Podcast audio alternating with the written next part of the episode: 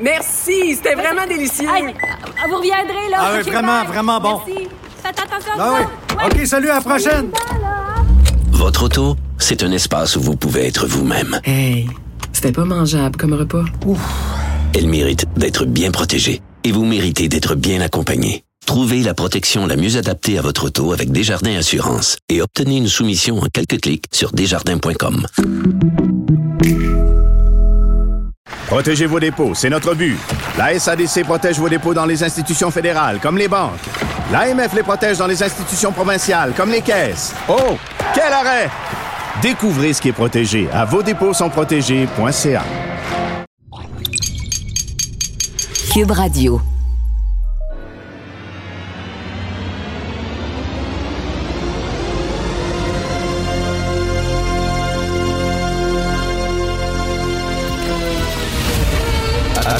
Attention, cette émission est laissée à la discrétion de l'auditeur. Les propos et les opinions peuvent choquer. Peuvent choquer. Oreilles sensibles s'abstenir. Richard Martineau. Martineau. Un animateur pas comme les autres. Richard Martineau. Cube Radio. Bonjour, bon vendredi. Merci d'écouter Cube Radio. Tiens, si on faisait un peu de philosophie, un peu de sociologie pour un vendredi. Vous savez qu'on vient de sortir, j'ai vu ça euh, hier, euh, ma blonde Sophie m'a apporté ça à la maison, le vinyle de Beau Dommage qui est absolument magnifique pour les 50 ans de la formation du groupe. Le groupe s'est formé en 1972. Leur premier album est sorti en 1974. Donc pour célébrer les 50 ans de la création du groupe, on a fait un vinyle absolument euh, du premier album avec un remixage et tout ça, euh, du premier album de Beau Dommage. Et euh, je suis au vinyle depuis quelque temps. Je, vous en avais parlé. Mon fils voulait écouter des disques vinyles, donc je me suis rééquipé, petite tape tournante et tout ça. Et je rachète des disques vinyles. J'ai écouté The Wall de Pink Floyd en vinyle avec lui. Et et ça me fait penser à un film qui euh, s'intitule When We Were Young, un film du réalisateur indépendant américain Noah Baumbach. C'est disponible sur Netflix. C'est vraiment très, très bien, ce film-là. Ça a été fait à peu près en 2014 avec euh, Adam Driver et Ben Stiller. Et c'est l'histoire d'un couple, euh, un gars et une fille de à peu près 55 ans qui deviennent amis avec des jeunes, avec des jeunes de 20 ans. C'est assez rare hein, quand même l'amitié intergénérationnelle. On a tendance à, fréquenter des gens de notre génération. Les gens de 50 ans fréquentent des gens de 50 ans parce qu'ils ont une base commune de culture, les mêmes références et tout ça. Et c'est très rare qu'on ait des amis plus jeunes. Moi, heureusement, j'ai des amis dans la vingtaine, dans la trentaine et que je chéris beaucoup et c'est très le fun de, de, parler à des gens d'une autre génération. Donc, c'est là-dessus, le film est là-dessus. Et euh, le film montre que les gens de 55 ans sont tous sur la nouvelle technologie. Ils sont tous sur les ordinateurs. Les lecteurs, par exemple, ils lisent pas des livres, mais ils lisent euh, leurs livres sur des lecteurs. Euh, ils sont sur les MP3 et tout ça, les gens de 55 ans. Et euh, la technologie qui est froide et tout ça, les autres, ils triplent là-dessus. Et leurs amis qui sont plus jeunes, qui sont dans la ving- vingtaine, eux autres sont, ils reviennent au, ce qu'on appelle le low-fi. C'est-à-dire, ils reviennent au vinyle, ils reviennent au, au livre, au, livre, euh, euh, l'objet livre dans les mains et tout ça. Et le film montre justement que les jeunes reviennent à quelque chose de plus chaleureux. Et j'avais adoré ce film-là. Et euh, ils reviennent alors que les plus vieux sont sur les nouvelles technologies, les jeunes reviennent sur le vinyle parce que le son du vinyle est plus chaleureux. Ils reviennent sur un livre parce que lire un livre avec un vrai livre, tu sais, quand tu ouvres un livre dans une librairie, puis tu le sens, là, ça sent le papier, là, puis tout ça, ou quand tu achètes un vieux livre usagé, puis ça sent, là, euh, c'est très le fun, tu as, un contact tactile avec l'objet. Donc, et c'est vrai que les jeunes reviennent à ça. Et je pensais à ça en regardant le vinyle de Beau Dommage. Euh, la jeune génération, j'ai reçu les deux gars qui ont écrit le livre sur Canal Famille et euh, à quel point ils parlaient des émissions qu'ils regardaient lorsqu'ils étaient enfants avec euh, des éclairs dans les yeux. Et je me disais, moi, ma génération, à moi, les gens de 50, 60 ans, notre génération, on est nostalgique de nos 20 ans on est nostalgique de nos, euh, notre, peut-être notre adolescence, mais cette génération-là, plus jeune, ils sont nostalgiques de leur enfance. Hein, ils tripent sur les émissions qu'ils regardaient lorsqu'ils étaient enfants. Et c'est comme si, puis tu sais, euh, avec toute la conciliation travail-famille, ils veulent pas trop travailler, puis perdre leur vie à travailler, pas voir leurs enfants. Là encore, c'est la même chose, c'est revenir à des, à des relations humaines plutôt que le travail où c'est dur, il y a de la compétition, tout ça. Eux autres, c'est très important, les relations entre amis, entre amis faire des soupers, euh, chiller, être en famille avec leurs enfants, leurs conjointes, leurs conjoints. Et c'est le retour. Moi, je les appelle la génération d'Odone. Et je dis ça sans, aucun mépris, sans aucun sarcasme, sans aucune ironie.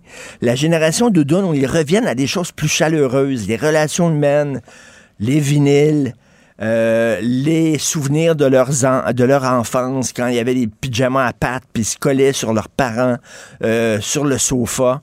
Et je trouve que, est-ce que c'est une génération qui a peut-être manqué d'amour, manqué de, de, de, chaleur parce que les, leurs parents travaillaient trop, euh, parce qu'ils étaient dans une, ils ont grandi dans une société, dans un, dans une culture numérique très froide ils recherchent cette chaleur-là perdue. Mais je trouve qu'il y a quelque chose là, je sais pas s'il y a un livre sociologique qui a été fait sur cette génération-là. Et là, je dis, bon, la génération de petits lapins des fois, puis je rigole, mais il y a la génération d'automne où ils veulent revenir à un environnement plus chaleureux. Et je trouve que le retour du vinyle, ça fait vraiment partie de ça. Martino.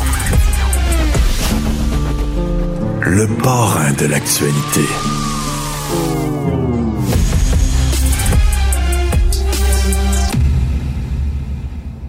Cette affaire qui est complètement tirée d'un film d'espionnage. Pourquoi? C'est vraiment intéressant. On peut pas dire l'inverse. Donc, la drogue, c'est non. Un journaliste d'enquête, pas comme les autres. Félix Séguin. Bonjour à tous. Euh, pour ceux qui ne me connaissent pas, mon nom c'est René Charlebois. Si je fais cette vidéo-là aujourd'hui, c'est pour euh, mettre des pendules à l'heure. Parce que si vous voyez cette vidéo-là, cela voudrait dire que je suis mort. Et ça, c'est un témoignage de Balloon, Félix. Oui, de René Balloon. Charlebois, ce Hells Angels, euh, connu pour de très mauvaises raisons d'ailleurs, parce que c'est lui qui a, euh, pendant la guerre des motards, abattu un agent source de la police, Claude Dessert. C'est lui qui s'est marié, euh, mariage somptueux, avec Ginette Renault, qui chantait au domaine de Ah, Maurice ben Boucher oui, à ben oui. Jean-Pierre Ferland aux noces. Alors, tu vois, euh, René Charlebois, mais c'est c'est ça, mais c'est aussi euh, ce Hells Angels, membre du chapitre nomade auparavant, qui avait réussi à corrompre, faut dire qu'il avait laissé la porte toute grande ouverte, le policier Benoît Roberge. Tu te rappelles de cette affaire-là, Richard? oui, c'est il y a ben une dizaine oui. d'années. C'est une des plus retentissantes affaires de corruption euh, policière là, euh, du, du siècle actuel au Québec et de l'histoire contemporaine du Québec. Alors, Benoît Roberge, euh, plaçons les choses, c'est ce policier du SPVM qui cherchait de l'argent pour sa retraite, euh, avoir été, il estimait avoir été traité injustement par les forces policières, etc. Il décide de proposer aux Hells Angels, l'un des plus connus de la province, un marché. Je te fournis des informations sur les enquêtes policières en cours, tu me payes.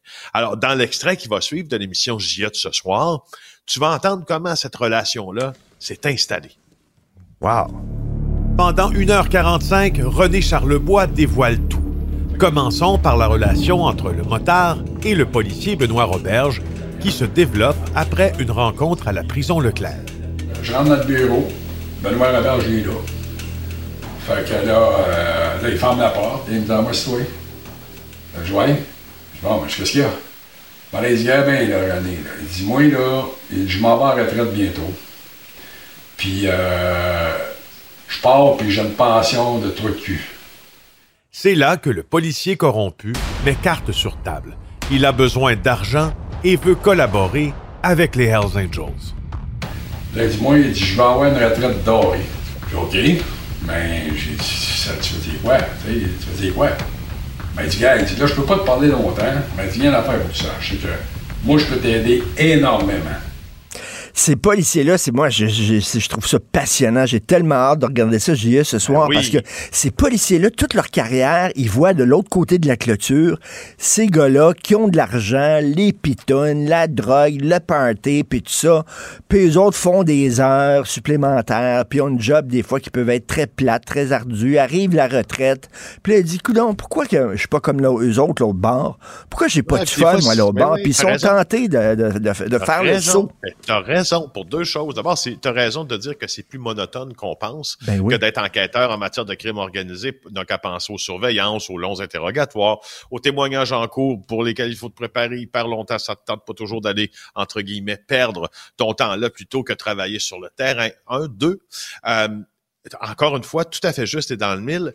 Quand tu quand tu travailles, entre guillemets, les motards, quand tu travailles, entre guillemets, la mafia ou les grosses pègres Ça doit être euh, de ce monde, Ça doit être ben, c'est que c'est que tu dois tu dois tu sais les, ang- les les anglophones appellent ça you, you have to level up tu sais. Donc tu as à te mettre nez à nez c'est-à-dire avec eux. Donc quand on quand tu vas les rencontrer quand tu les avertis où tu vas aller dans les grands restaurants si tu veux leur parler eux autres ils se tiennent là.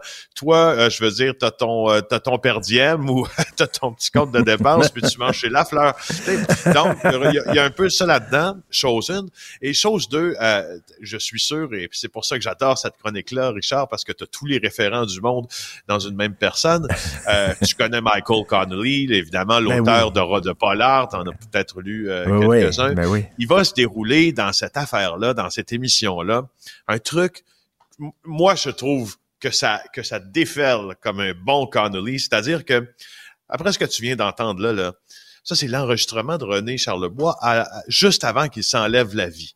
Mais avant qu'il s'enlève la vie, il l'avait donné à quelqu'un, cet enregistrement-là, qui s'appelle Patrick Péloquin. Son homme de paille, son homme de main, son homme de confiance, si tu veux. Patrick Péloquin, c'est lui qui a aidé Charlebois à s'évader de prison.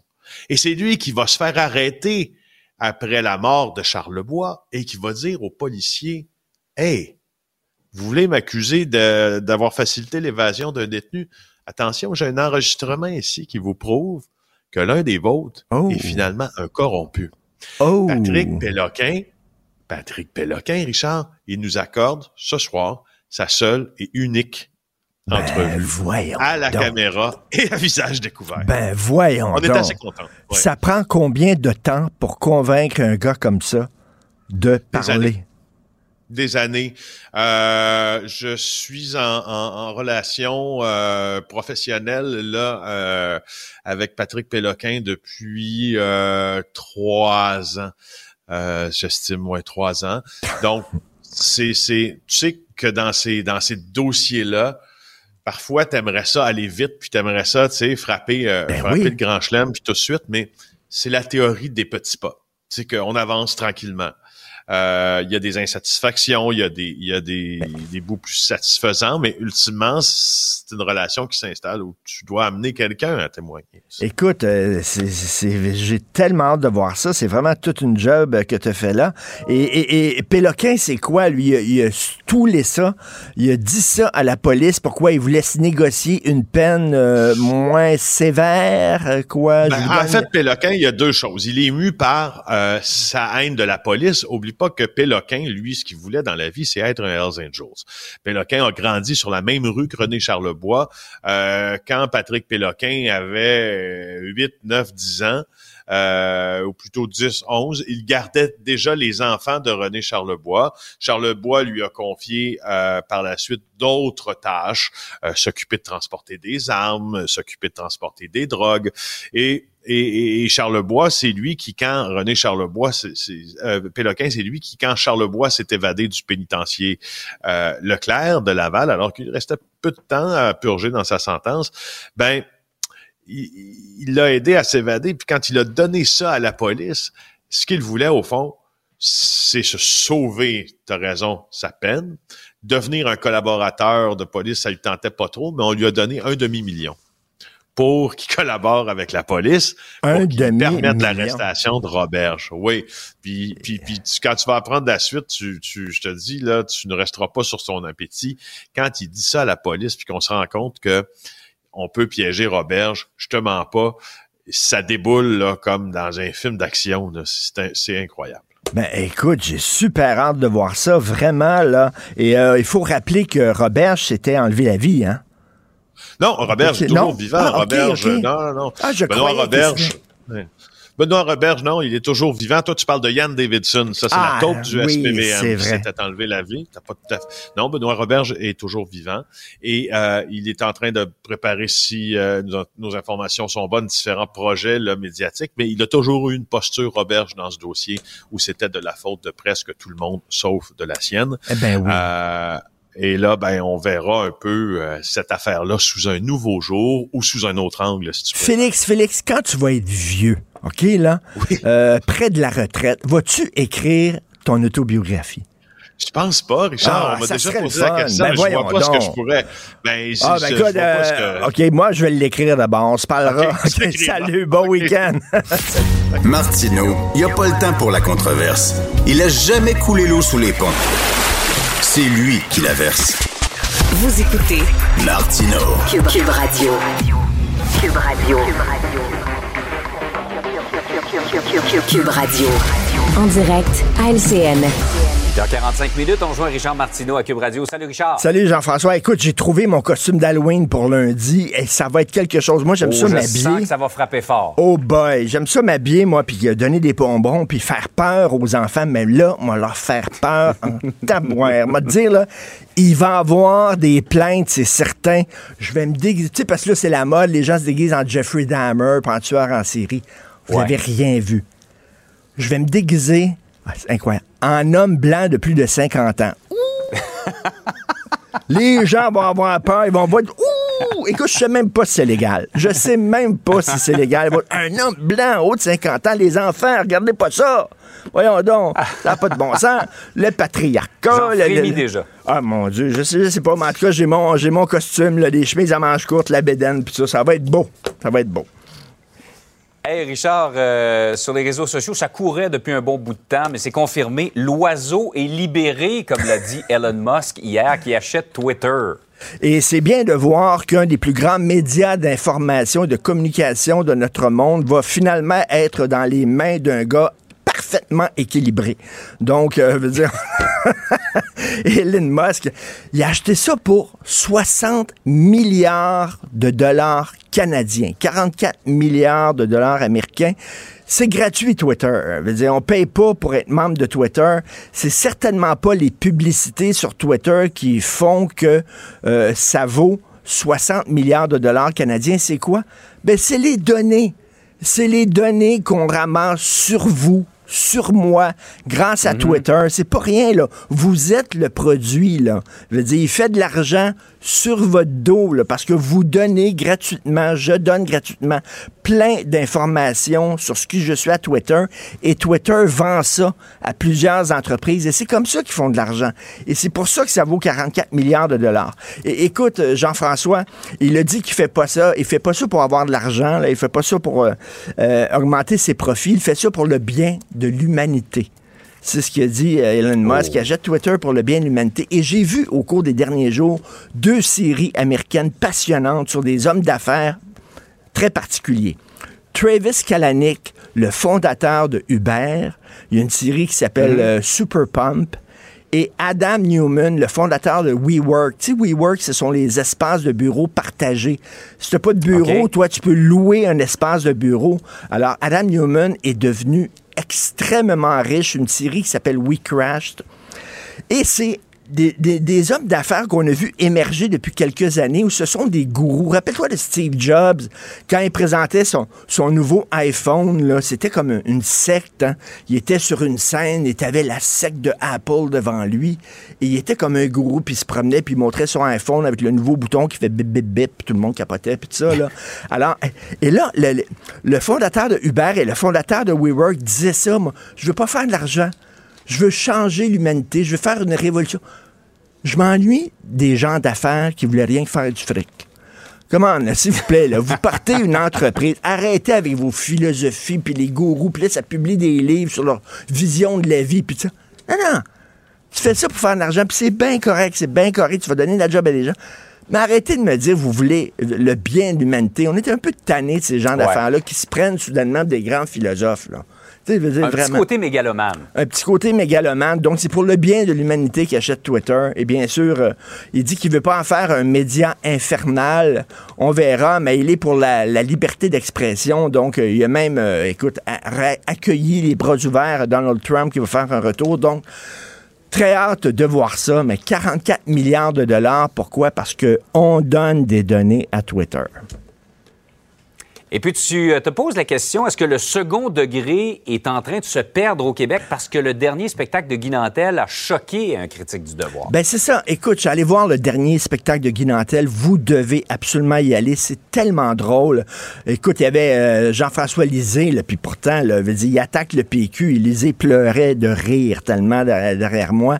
On riait énormément tu ris pour pas pleurer parce que ce qu'il dit sur le Québec, c'est extrêmement dur, c'est très difficile, mais c'est très drôle. Bon, et c'est du deuxième degré tout le long. Et là, le critique du devoir, tu sais, a pris ça au premier degré. À un moment donné, il rit des vieux. Euh, là, le critique du devoir a dit, ben, c'est épouvantable avoir ce discours-là sur les vieux, avoir ce mais c'est du deuxième degré, Jean-François, du deuxième degré. Et là, je me demande, est-ce que le deuxième degré se perd? On a vu, il y a beaucoup mhm. d'analphabètes fonctionnels au Québec, des gens qui lisent un texte, mais qui ne peuvent pas en saisir toutes les subtilités. Euh, il y a les woke qui ont un esprit de sérieux. Les woke sont sérieux. Un party de woke, ça doit être plate en vierge. Je vais te dire quelque chose. Là. Il ne doit pas avoir grand joke là, là. Les autres, ils prennent tout au premier degré. Et je me demande si Yvon Deschamps était ici aujourd'hui, s'il commençait sa carrière, là, tu sais, qui riait, il riait des racistes, Yvon Deschamps.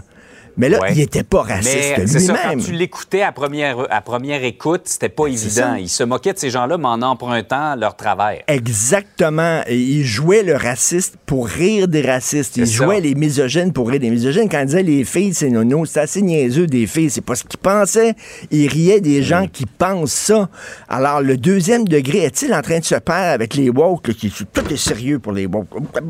Alors, à un moment donné, Guy Nantel, il dit, écoute, là, la pandémie, c'était fantastique c'était une occasion en or pour se débarrasser des vieux baby boomers qui nous ont fait, nous ont fait tuer toute leur vie. Ils peuvent. Il rit. Il dit, dit pas qu'il faut se débarrasser des vieux. Le critique du devoir a dit c'est épouvantable de dire ça sur les vieux. C'est une joke. C'est une farce. On est en train de perdre le deuxième degré. écoute, je le sais, moi, en tant que chroniqueur, puis tu le sais, ici, je fais du deuxième degré. Heureusement, les gens comprennent. Les gens comprennent. Ils voient le mes mimiques, puis tout ça. Ils me prennent pas au premier degré. Mais des fois, il y en a des gens qui prennent ça au premier degré et sont épeurants, maudits. Là. Fait qu'il faut un peu se laquer. Allez voir le spectacle de Guinantel, c'est très drôle, mais tu sais, prenez ça avec un grain de sel, quand même. Il n'est pas en train de dire qu'il faut se débarrasser des personnes âgées. Au contraire, ce qu'il dit sur les personnes âgées, c'est très touchant. Euh, vous allez entendre ça, mais bref, euh, salutations à Guinantel et le devoir, un petit peu plus de sens de l'humour, peut-être. Mm-hmm. En tout cas, bonne chance euh, pour confectionner ton ah. euh, uniforme, ton déguisement d'homme blanc dans la cinquantaine. Ah, ça va faire, la fin de semaine pour y penser. Ça va faire peur tout le quartier. Salut. Hey, bonne fête de semaine. Merci, c'était vraiment délicieux. vous reviendrez, là. Ah oui, vraiment, vraiment bon. Merci. Faites attention ah, oui. OK, salut, à la prochaine. Votre auto, c'est un espace où vous pouvez être vous-même. Hey, c'était pas mangeable comme repas. Ouf. Elle mérite d'être bien protégée et vous méritez d'être bien accompagné. Trouvez la protection la mieux adaptée à votre auto avec Desjardins Assurance et obtenez une soumission en quelques clics sur desjardins.com. Protégez vos dépôts, c'est notre but. La SADC protège vos dépôts dans les institutions fédérales, comme les banques. L'AMF les protège dans les institutions provinciales, comme les caisses. Oh, quel arrêt! Découvrez ce qui est protégé à vos dépôts sont protégés.ca.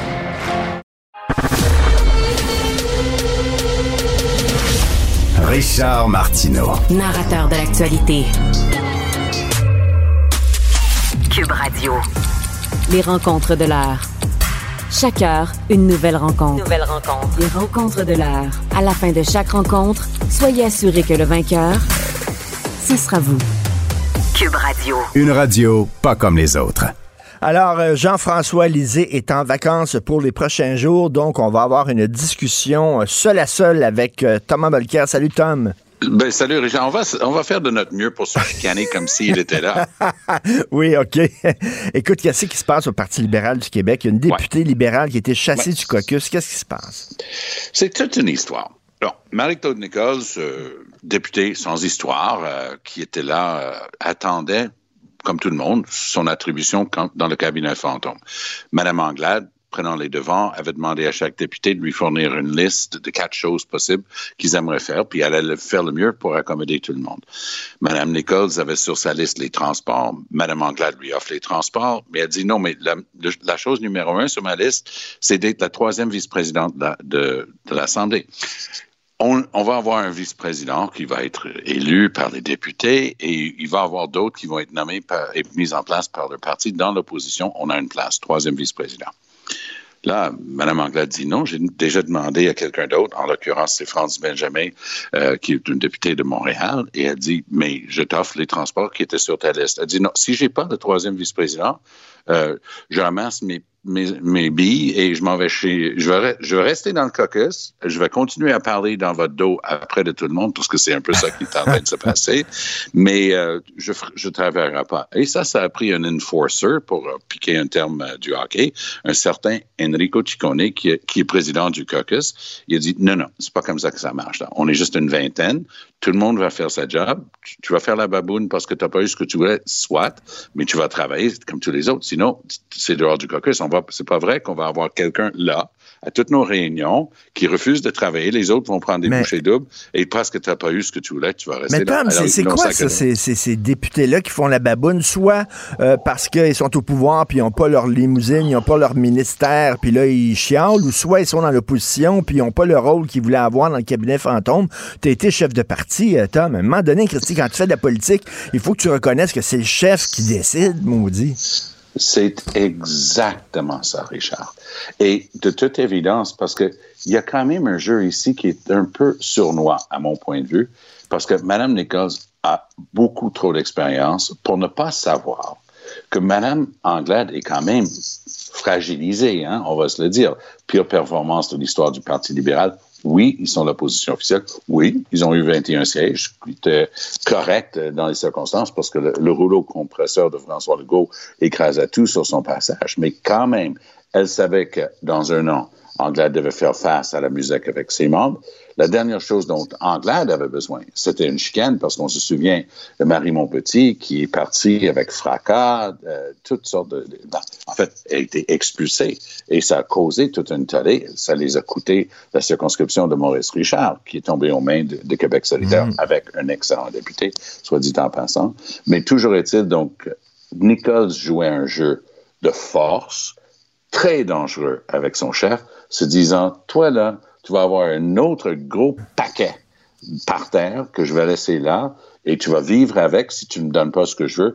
Puis, à son honneur, Anglade a juste dit, ben, je marche pas avec des menaces. Ben je suis oui, chef ben du oui. parti. Puis, hasta la vista, à la prochaine, tu sais. Ben oui, je veux dire, à un moment donné, c'est pas eux autres qui, qui mènent. là. C'est quoi? C'est c'est une génération d'enfants rois qui sont devenus maintenant Ça, en ça fait un peu de... ça. Ça fait un peu, si j'ai pas ce que je, je Ben veux, oui. euh, Le, le gars qui, qui, qui apporte le, le football parce que c'est le seul dans son quartier qui possède un football, il dit c'est moi le, le quart arrière, sinon je retourne chez moi avec le football. Tu sais, non, c'est c'est pas ça. Ben non, c'est la prérogative du chef de pouvoir décider. Euh, écoute, dans la presse, euh, Tom, euh, Patrick Lagacé écrit que la première ministre de l'Alberta, Danielle Smith, est une complotiste dangereuse. Est-ce que tu partages ce diagnostic? Ben, en fait, elle est un personnage politique absolument unique. J'ai eu l'occasion de la rencontrer. Et, et- c'est une femme intelligente qui a eu une carrière en politique et qui s'est reconvertie. On- Elle avait un micro, comme un certain Eric Duhem ou un certain oui, oui, Bernard Drainville. Donc, devant le micro, tu es roi et maître, ou reine et maître en l'occurrence. Tu peux dire n'importe quoi sur n'importe quel sujet. Et elle était très bonne là-dedans, c'est-à-dire surtout pour dire n'importe quoi. Elle a gagné la course à la chefferie pour remplacer Jason Kenney, qui était considéré trop à gauche, allô, pour l'Alberta. Ils l'ont, ils l'ont sorti de là. Elle a mené une course absolument surréaliste. Elle a dit, moi, je vais faire une loi sur la souveraineté de l'Alberta. Puis même si la Cour suprême nous dit telle telle affaire que le fédéral a le droit de taxer les ressources naturelles, on va pas l'appliquer dans notre province. Là, elle s'est fait expliquer par tous les grands bureaux d'avocats.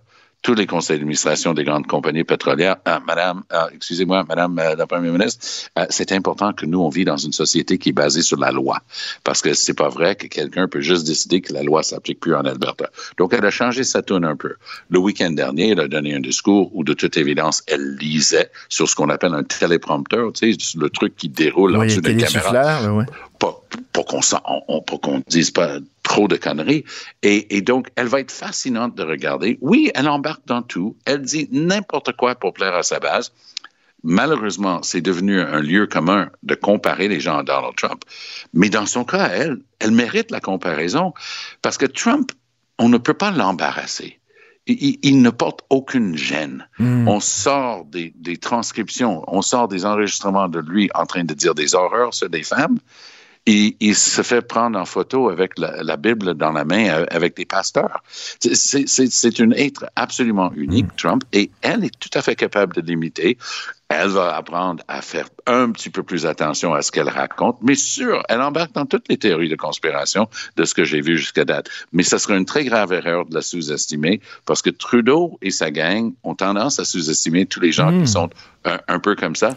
Ils risquent de le faire à leur propre dépens. Elle va être un grand joueur sur l'échiquier du Canada. Mais Tom, est-ce que tu irais jusqu'à dire que c'est une coucou? Je pense qu'elle elle joue parfaitement bien au coucou pour le plus grand plaisir de sa base. Elle dit n'importe quoi, comme les gens qui sont derrière. Hey, Duhem, là, il y, il y a des choses vraiment pas drôles, là, euh, vraiment pas appétisantes qu'il a dit Oui. euh, derrière son micro. Idem pour, pour Drainville, qui pouvait dire absolument, absolument n'importe quoi. Mais c'est une chose d'être derrière le micro et dire n'importe quoi, et une autre de pénétrer dans la vie de tous les jours et être obligé de- d'avoir des Mais, conséquences. mais qu'est-ce que tu penses? Parce qu'on le sait, la, la- la porte, euh, la porte tournante entre le milieu des médias et le milieu de la politique, là, euh, ça, ça va, ça vient. là. ça marche dans va, les deux vient. sens, Ça marche dans les deux Pour- pour sens. des gars mais, mais, mais, mais qu'est-ce que tu penses des gens qui, lorsqu'ils étaient au micro, comme Éric Duhem, par exemple, ou comme d'autres, là, euh, bon, prenaient position sur n'importe quoi, et après ça, ils deviennent des politiciens. Ils disent, ah oui, mais il faut pas prendre ça au sérieux. J'étais rien qu'animateur de radio. À un moment donné, est-ce que tu disais ce que tu pensais? Et où tu mens? Est-ce que tu mentais avant ou tu mens là? Dire, Ben, ça, c'est Est-ce que c'est une excuse de dire ouais, mais je suis rien qu'animateur de radio, faut prendre ça un grain de sel? Mais c'est l'im- c'est l'impossibilité pour les médias de faire un suivi constant. Re- reporte, toi, tu étais dans les médias il y a 30 ans, rapporte-toi il y a 30 ans. Moi, j'étais, il y a 30 ans, j'étais président de l'Office des professions du Québec. Je traitais avec les médias tous les jours. Euh, quand j'avais un, un, un bras de fer euh, avec Augustin Roy, alors président du, du Collège des médecins, ça faisait la une parce que moi, je disais, euh, des fautes à caractère sexuel d'un médecin avec ses patients, il faut le réprimer. Lui, il disait que j'étais un anglophone qui comprenait pas que c'était correct euh, d'avoir des rapports avec ses patients. C'était du grand n'importe quoi. Mais les gens pouvaient suivre. Il y avait une attitude dans les médias. Ça, c'est une histoire intéressante. On va le suivre, puis il y a un dénouement. On a mis des règles interdisant de contact sexuel entre médecins et d'autres professions et, et patients. Bon, très bien. Aujourd'hui, il se passe quoi? On s'apprête. Écoute, là, toi, t'es un gars qui t'a été élevé, Verdun, élément dans ce bout-là. Tu sais ce que c'est d'essayer de- d'avoir les camions, le transport, l'économie, tout qui tourne autour de Montréal. Richard, Montréal s'apprête à être fermé. Le transport entre, c'est pas juste Québec, mais les maritimes et pas juste Montréal, mais Ottawa, Toronto et j'en passe, va être fermé, là. OK? Parce que c'est pas juste le tunnel qui va fermer, tout le reste va déborder. C'est pas un- du chaos, c'est le bordel. Ça a été mal planifié, ils ont rien foutu. Maintenant, ils disent ah, peut-être interdire l'auto solo. Ah oui? T'as quoi comme app pour que les gens se retrouvent? Ben Tu oui. vas demander à Transport Canada de te donner la- l'appli à Arrive Canada, là, la merde que Ben eux oui. ils avaient. Alors, on fait quoi? Est-ce qu'on a prévu des stationnements incitatifs pour que les gens se retrouvent ou qu'ils puissent prendre des transports? Non, on n'a rien fait du tout. Cinq ans de réunion de ronde cuir à Québec, une conférence de presse avec Guilbeault hier, très bien, elle est une excellente communicatrice, mais il, se passe quoi? Ben, il se passe que l'économie, là, Fitzgibbon, Girard, Legault, ils sont supposés être là pour l'économie. L'économie va fermer. Mais pense, justement, enlève 5 ou 10% des infirmières parce qu'elles ne peuvent plus traverser et elles vont, en plus de leurs 12 heures ou 16 heures, est-ce que tu penses qu'elles vont passer 4 heures dans le trafic? Donc, c'est une catastrophe appréhendée, mais ils sont où les médias? On devrait être là-dessus exclusivement. Je dis pas qu'on n'en parle pas, mais moi, ce que je dis, c'est que il faudrait revenir à une époque où on lâchait pas le morceau. L'avantage d'un Daniel Smith aujourd'hui, l'avantage de quelqu'un qui, qui, avait un micro comme Eric Duhem qui disait ah ben ça c'était à cette époque-là, aujourd'hui c'est aujourd'hui, c'est qu'il n'y a pas de suivi. On, on talonne pas les gens, on les épingle pas contre Exactement. le mur. Et on, les, on les laisse s'échapper. Et tu sais, l'expression angla anglophone, anglaise, that was then, this is now. Ben oui. Mais tu sais, moi, moi, là, ce que je dis, puis peut-être il y a des gens qui sont pas d'accord, c'est parfaitement, tu sais, c'est correct. Mais ce que je dis là, au micro, là, c'est ce que je pense. Je dis pas, Ben oui. des, je dis pas, je dis pas des choses pour avoir des codes d'écoute et tout ça. Je dis vraiment ce que je pense. Et plus Ben tard, si je me vends, si je m'en vais en politique, puis que les gens disent, mais t'as dit telle affaire, telle affaire, je dirais pas, oh oui, mais ça, tu sais, il faut comprendre, j'étais au micro, puis je disais n'importe quoi. Ben voyons donc, ça. non, c'est ce que je pense, c'est voyons. C'est- exactement le, ridicule. le- le monde dans lequel on vit aujourd'hui. Donc, Daniel Smith, là, on a commencé à lui sortir des trucs. Elle a dit n'importe quoi. Elle, elle embarquait dans les théories. Elle, elle épousait complètement les théories de, de la Russie contre l'Ukraine. Puis là, oublie toute la politique internationale, géopolitique. Oublie ça pour une seconde. Alberta, notamment la grande région d'Edmonton, la capitale, a des, des centaines de milliers, je crois, au total des centaines de milliers de Canadiens qui sont d'origine ukrainienne et ont, pour bon nombre, ou encore de la famille là-bas. Allô? Alors, t'as pris pour la Russie contre l'Ukraine. Ben Bonne oui. chance dans tes élections contre Rachel Notley. non, non, vraiment un personnage. Écoute, dans le National Post aujourd'hui, on sort euh, les dépenses du gouvernement, la délégation canadienne euh, aux funérailles de la reine d'Angleterre. Oui. Ça a coûté 400 000 dollars. Ils sont allés dans un Ça, hôtel. c'est juste l'hôtel. Ça, c'est Oui. juste l'hôtel. Juste Ça, c'est pas les avions, ça, c'est pas les- la bouffe, ça, non, non, c'est juste les hôtels. 6 000 dollars par nuit. La suite, avec une, une- une salle de bain en marbre, avec un service de butler, Christy. 6 000 dollars la nuit. Écoute, là, L'argent des contribuables à l'œuvre. un service de butler, qu'est-ce qu'il faisait? Est-ce qu'il il tenait le veston pendant que euh, euh, Justin le mettait? Qu'est-ce qu'il foutait?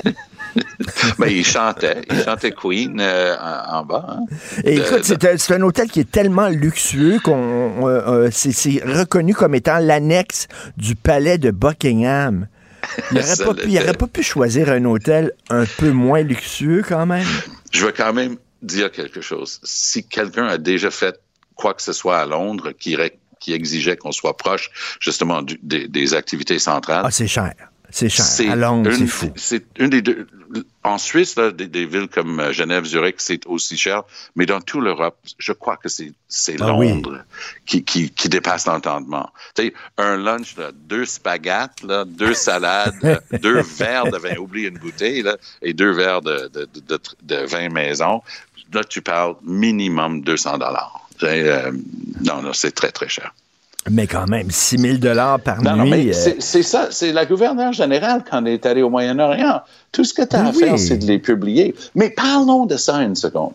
Quand Bev Oda est revenu avec son jus d'orange à Londres à, à 16 dollars, ça lui a coûté sa job. oui. Et aujourd'hui, c'est dans le National Post, 400 000. Est-ce que c'est ailleurs? Pas en tout. Est-ce qu'il va y avoir des conséquences? Non, non, non. Zéro. Donc, le convoyeur, ça ça me fait penser, je ne sais pas si tu as déjà vu euh, visiter un centre de tri.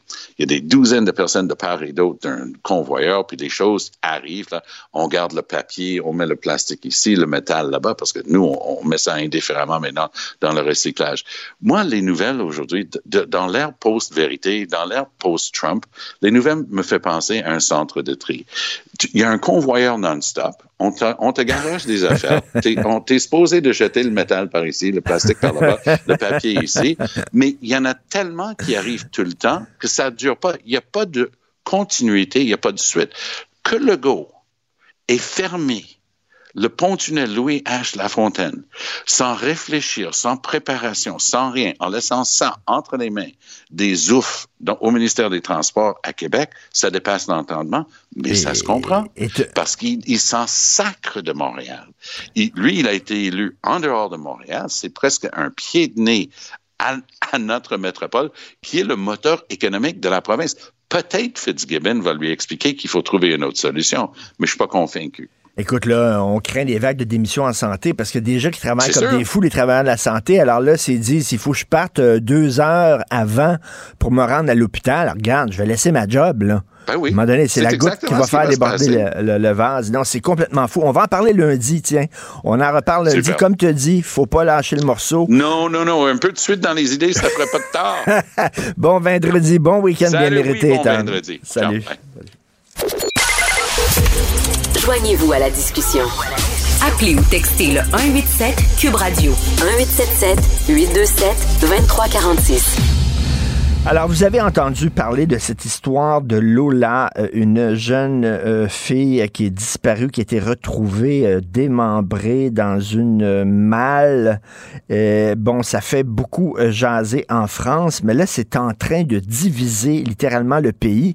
Et euh, Christian Rioux, l'excellent correspondant euh, du Devoir à Paris, euh, écrit une chronique justement là-dessus. Euh, bonjour, Christian. Bonjour, Richard. Est-ce que c'est seulement un simple fait divers, Christian?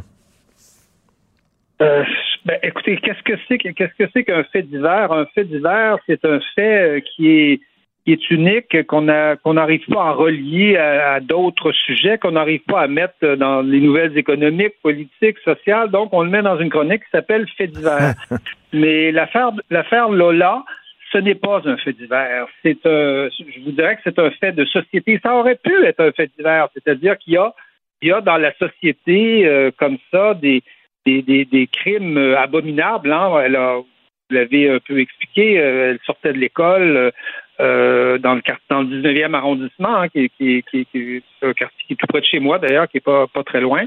Euh, et on l'a retrouvé quelques heures plus tard dans une malle, comme, comme vous l'avez comme vous l'avez expliqué. Le crime a été commis par une par une Algérienne euh, qui était en situation irrégulière en France. Enfin, c'est un crime présumé, mais bon, on a bien l'impression que c'est elle qui a commis le crime. D'ailleurs, elle l'avoue, elle ne l'avoue pas aux policiers. euh, c'est- pas clair encore pour l'instant, mais ça semble, ça semble rela- relativement évident. Et c'est une Algérienne qui vivait en France, qui était venue en France en 2016. Elle était venue avec euh, ce qu'on appelle un visa d'étudiant. Un visa d'étudiant euh, qui l'avait euh, amené en France pour, pour faire un diplôme d'école secondaire en cuisine. Je sais pas, je sais pas si vous avez- vous imaginez, on, on demande un diplôme, euh, on demande un visa étudiant pour venir étudier, je sais pas moi, euh, les- les- les- les- la physique nucléaire, pour venir étudier la médecine, pour venir étudier au pire euh, au niveau du, du cégep.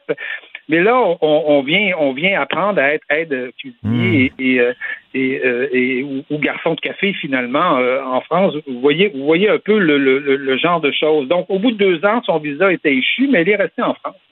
Elle est restée en France euh, depuis 2018 de manière tout à fait, tout à fait illégale. Euh, elle a, on sait qu'on on découvre tranquillement l'histoire hein, au fur et à mesure. On sait qu'elle a agressé une secrétaire médicale et au mois d'août, on lui a, euh, on lui a euh, euh, donné, euh, imposé ce qu'on appelle une obligation de quitter le territoire, une OQTF, les Français appellent ça, appellent ça comme ça.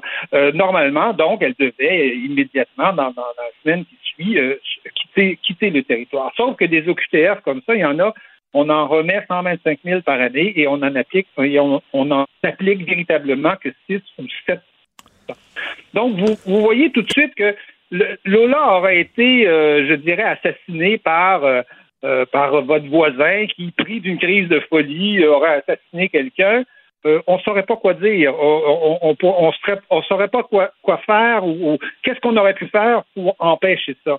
Dans le cas de Lola, il est très clair que si, euh, la France euh, appliquait ses obligations de quitter le territoire, si elle avait été pendant les, les six ans où elle a vécu illégalement en France, euh, renvoyée chez elle, dans son pays, comme on fait normalement avec euh, euh, un immigrant qui n'a pas le droit d'être sur le territoire français, il, est évident que, que Lola ne serait pas morte. Donc, ce n'est plus un fait divers, je vous dirais, à partir de là, parce que c'est un fait de société qui reflète un état de la société et Lola n'est pas la seule. Il y a euh, en France une multitude de, crimes, de, vols, d'agressions commis par des immigrants illégaux. Immigrants illégaux qui sont, qui sont de manière étrange tolérés sur le territoire français en permanence, même si la population, elle, ne, ne, le tolérerait pas. Et il y a des gens qui disent que c'est une récupération politique honteuse de la part de la droite, c'est-à-dire que visiblement, cette fille-là qui a tué Lola, elle avait des problèmes psychologiques graves et que, bon, euh, vous l'avez dit, là, il y a des Français de souche aussi là, qui ont des problèmes psychologiques graves, là, puis qui, qui peuvent tuer du monde. Donc, de, euh, il semble laisser sous-entendre que les immigrants illégaux, puis je comprends que, que si t'as d'affaires en France, si t'es un immigrant illégal, tu dois effectivement être expulsé, mais bon, on laisse sous-entendre que les immigrants illégaux euh, euh, sont euh, des dangers publics, des bombes à retardement et qui peuvent s'en prendre à votre voisin, tout. À un moment donné, est-ce que ce n'est pas une récupération politique un peu grosse, grossière, selon vous? C'est ce qu'on a, c'est ce que le gouvernement. D'abord, il y, a, eu un état de choc en France. Hein. Ça fait, on a vécu, je veux dire, la France a vécu pendant une semaine et demie dans une espèce de psychodrame, de bulle qui aurait pu, qui aurait pu exploser. Euh, véritablement en une grosse affaire politique. Hein. Des grosses affaires politiques, euh, c'est le petit Elan, par exemple, hein, qui, euh, qui, qui meurt, sur les plages de, de, de Turquie et qui, qui provoque un tel tollé que Angela Merkel laisse entrer un million de, de, de migrants en, en, Allemagne. Hein. C'est l'affaire George Floyd. L'affaire George Floyd aussi, ça, on, on, aurait pu dire c'est un l'affaire, euh, c'est un fait divers. Euh, on a hmm. récupéré ça politiquement, mais vous voyez, vous voyez ce que ça peut. Il aurait pu se passer ça euh, en France, mais on, a bien vu tout de suite que le, gouvernement, le, ministre de l'Intérieur en, particulier, le, ministre de la Justice aussi, du moretti sont sortis immédiatement pour parler de récupération politique. Mais est-ce que c'est de la récupération politique? la récupération politique, c'est ça s'appelle la politique. Hein? Un politicien, c'est toujours à l'affût d'un certain nombre d'événements ben pour essayer d'expliquer ses thèses et d'essayer de proposer ses solutions. Mais est-ce que c'est de la récupération politique d'expliquer que euh, Lola ne serait pas morte si on appliquait les lois en France? Il y a des lois sur la question de l'immigration, mais mhm. ces lois-là ne sont pas appliquées dans à peu près 80, 98% des cas. Euh, est-ce que c'est de la récupération politique de, souligner que, oui, on aurait probablement pu, en appliquant les lois, éviter, la mort, la mort de Lola. moi, je pense que ce n'est pas de la récupération politique. Et écoutez, je vous, euh, je suis tombé tout à l'heure sur le sur le sur, sur, le petit éditorial d'un tout petit journal minuscule euh, publié publié en, en, Normandie qui s'appelle le Courrier Cauchois. Euh, je ne sais même pas si ce journal-là est de gauche et de droite, et c'est un petit éditorial qui explique justement que c'est pas une affaire de gauche ou de droite d'appliquer les lois. Euh, c'est juste une hmm. affaire de protéger les Français et de protéger la sécurité des Français. Les Français ont, comme vous le dites, leur, leur, ils ont leur, ils ont, ils ont, ils ont, ils ont des gens aussi qui ont des problèmes psychiatriques. Ils ont aussi des, des, des meurtriers, des assassins. Euh, c'est quelqu'un, c'est un socialiste hein, qui s'appelait Michel Rocard qui disait que la France ne peut pas accueillir toute la misère du monde. Hein. C'était pas, c'était pas un homme de droite qui disait ça, c'était Michel Rocard. Et je pense, je pense qu'il avait raison, mais que ce genre de propos-là aujourd'hui n'est pas entendu en France.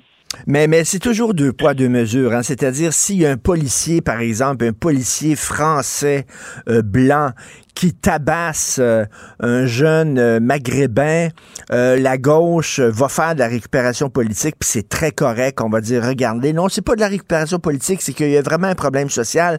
Mais lorsque c'est l'inverse, lorsque c'est effectivement un, un, un, Français de souche, que ça peut être un professeur décapité ou ça peut être la jeune fille démembrée par un, immigrant, là, on n'a pas le droit d'en parler parce que c'est de la, de la récupération politique démagogique, populiste et vulgaire.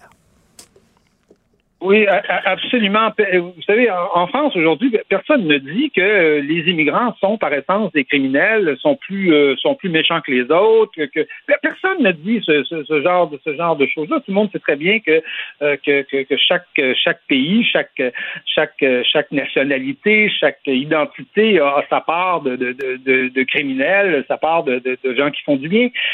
C'est pas ça que les gens disent. Les gens disent que la France a déjà ses criminels, elle a déjà ses, euh, problèmes sociaux, mais que l'immigration comme, comme on n'applique pas les lois sur l'immigration, parce qu'il y a des lois en France sur l'immigration, euh, Dabia n'avait pas le droit d'être en France. Elle avait même reçu une obligation de quitter le territoire qui n'a pas été appliquée. Donc, il y, a, une véritable négligence dans un cas comme ça, comme il pourrait y avoir une négligence, par exemple, de laisser sortir un criminel qu'on juge dangereux de, de, prison. Ça, ça serait un cas, je pense qu'on l'aborderait, on en, on en parlerait. Mais là, comme on touche la question d'immigration, évidemment, tout de suite, les accusations de, de, de, de, racisme fusent, euh, on, est xénophobe. donc, tout de suite, on est. Et, je pense que le gouvernement a, pesé hein, quelque part sur ce bouton-là pour essayer de bloquer, euh, de bloquer le débat. Euh, il, y est en partie parvenu. je pense que le gouvernement a compris que c'était une affaire éminemment explosive. L'affaire de Lola, je crois, mhm. aurait pu être une affaire de l'ampleur du petit Elan ou de l'ampleur de, George Floyd aux États-Unis. C'était la France était sur le point, je dirais, d'exploser là-dessus.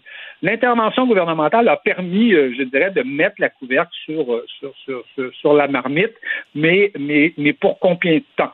Euh, ça, on peut se poser la question parce que des cas comme ceux-là, il, il, il, s'en produit et il va s'en reproduire.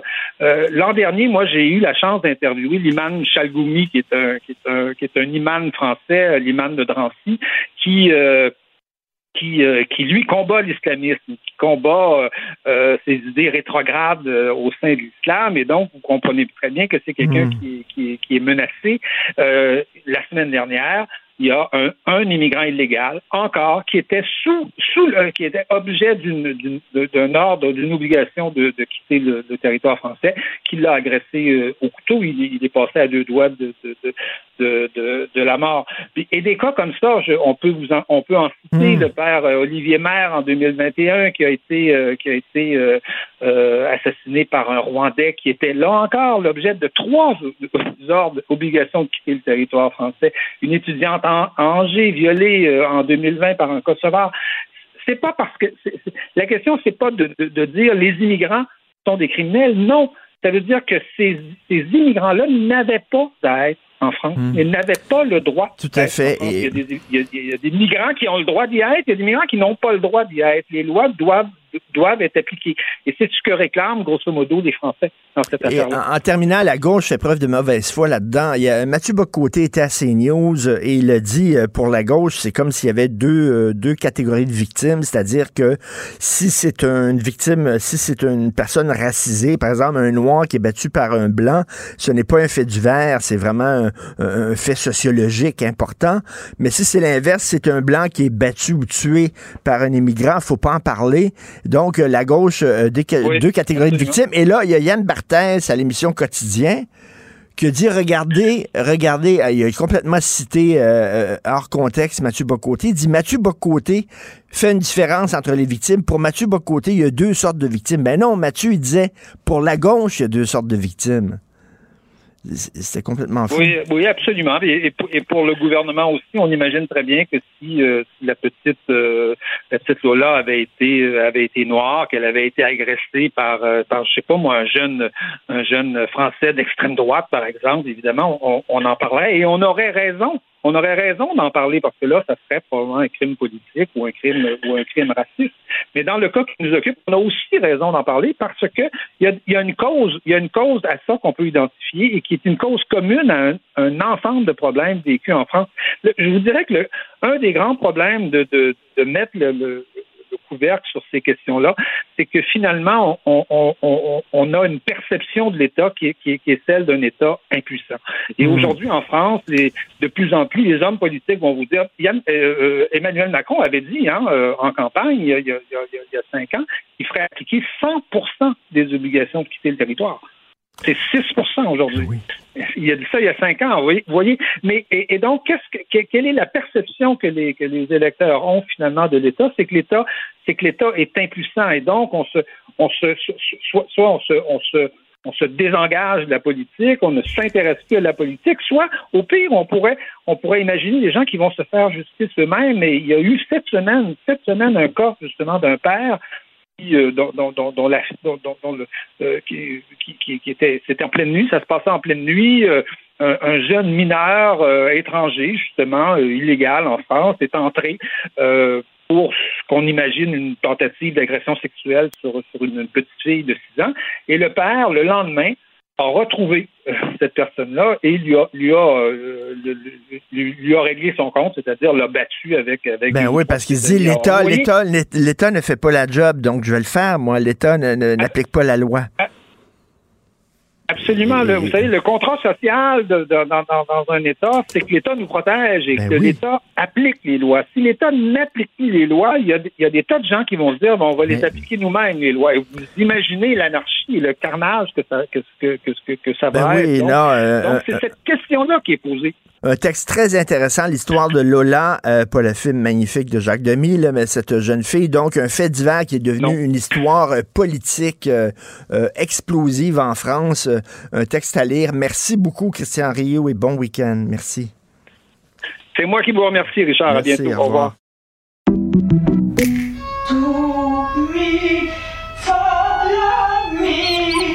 Votre maison, c'est un espace où vous pouvez être vous-même.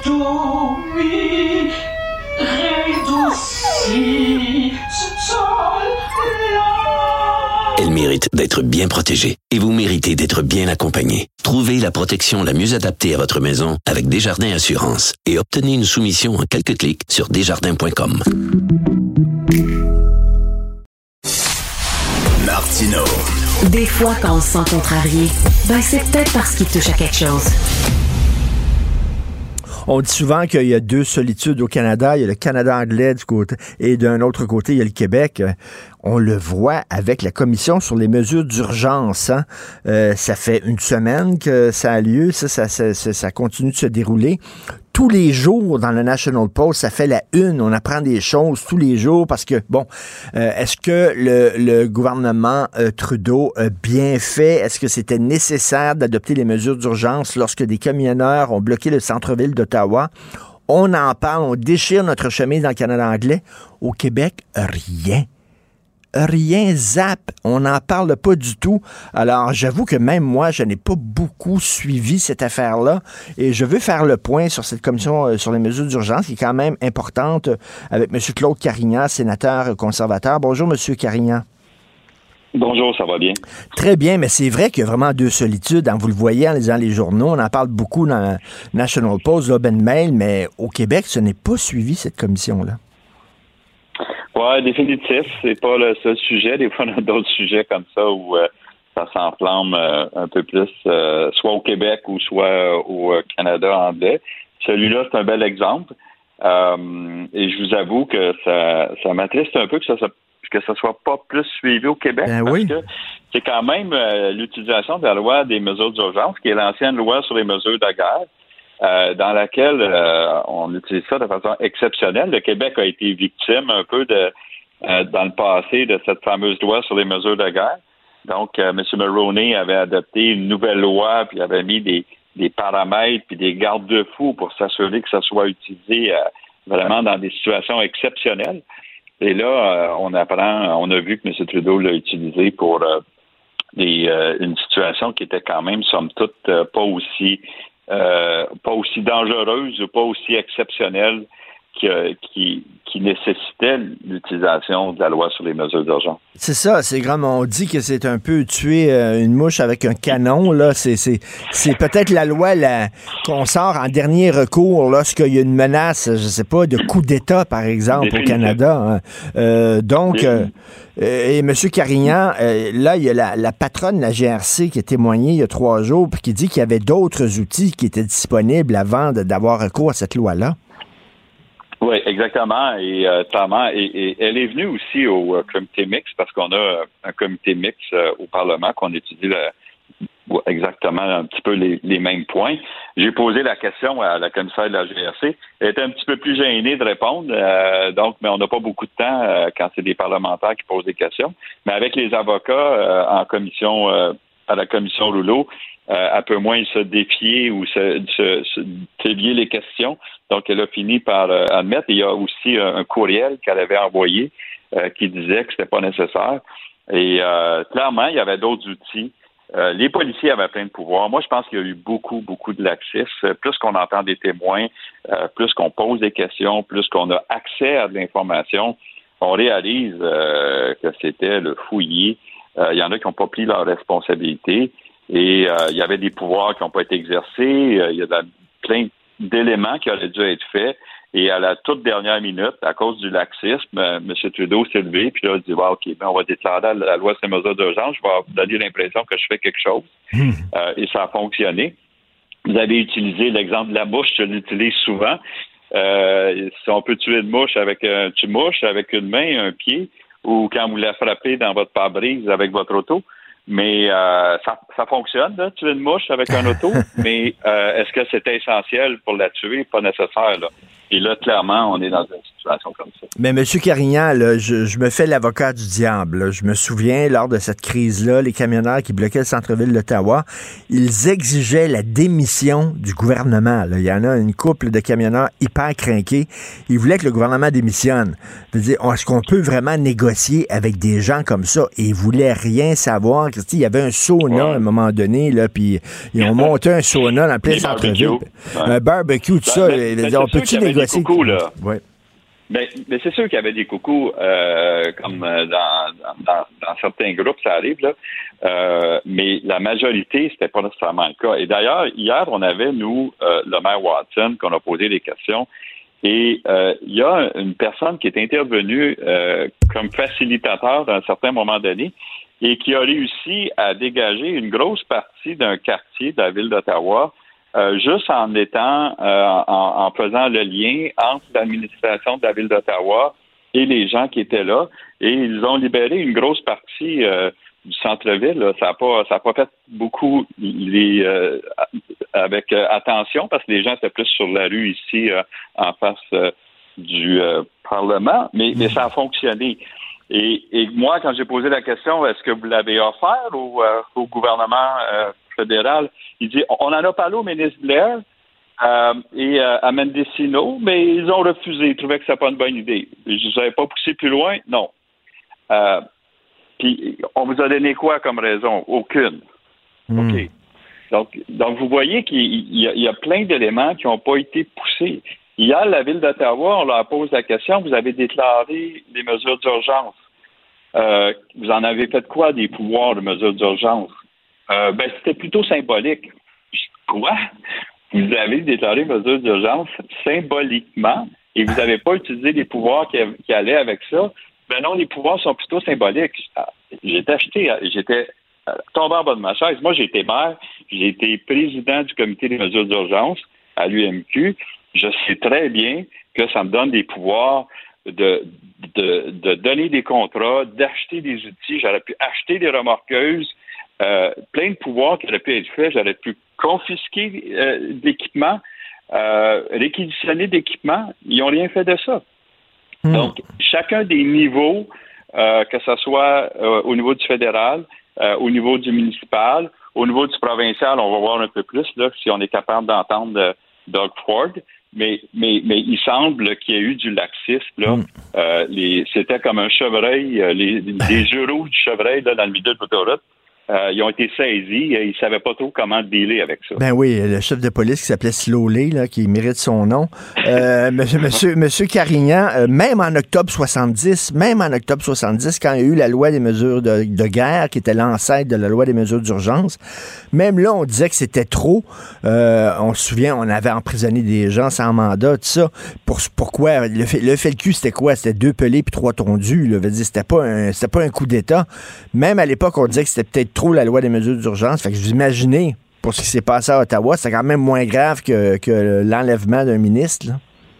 Ben oui, puis une grosse partie des plaintes, je vous donne un exemple. Une grosse partie des plaintes, c'est euh, les gens klaxonnaient, c'était l'enfer dans, la ville, en centre-ville, c'était bruyant, on n'allait pas dormir. Ben, c'est une étudiante qui a décidé de prendre une injonction, puis quand elle a pris son injonction, ça l'a arrêté. Mais, la ville d'Ottawa, le, gouvernement, euh, les instances, il n'y a personne qui a pensé à prendre une injonction. Ça a pris un étudiant pour le faire. C'est inconcevable. C'est un cafouillis bureaucratique de A à Z, ce dossier-là. Mais est-ce que ça va coller sur le gouvernement euh, Trudeau. Moi, j'en reviens pas, M. Carignan, à quel point Trudeau s'en sort tout le temps. On l'a vu trois fois avec un blackface. Bon Dieu, ça devrait être un scandale. Il s'en est sorti. Euh, il a été blâmé deux ou trois fois par le, commissaire à l'éthique. Il s'en est sorti.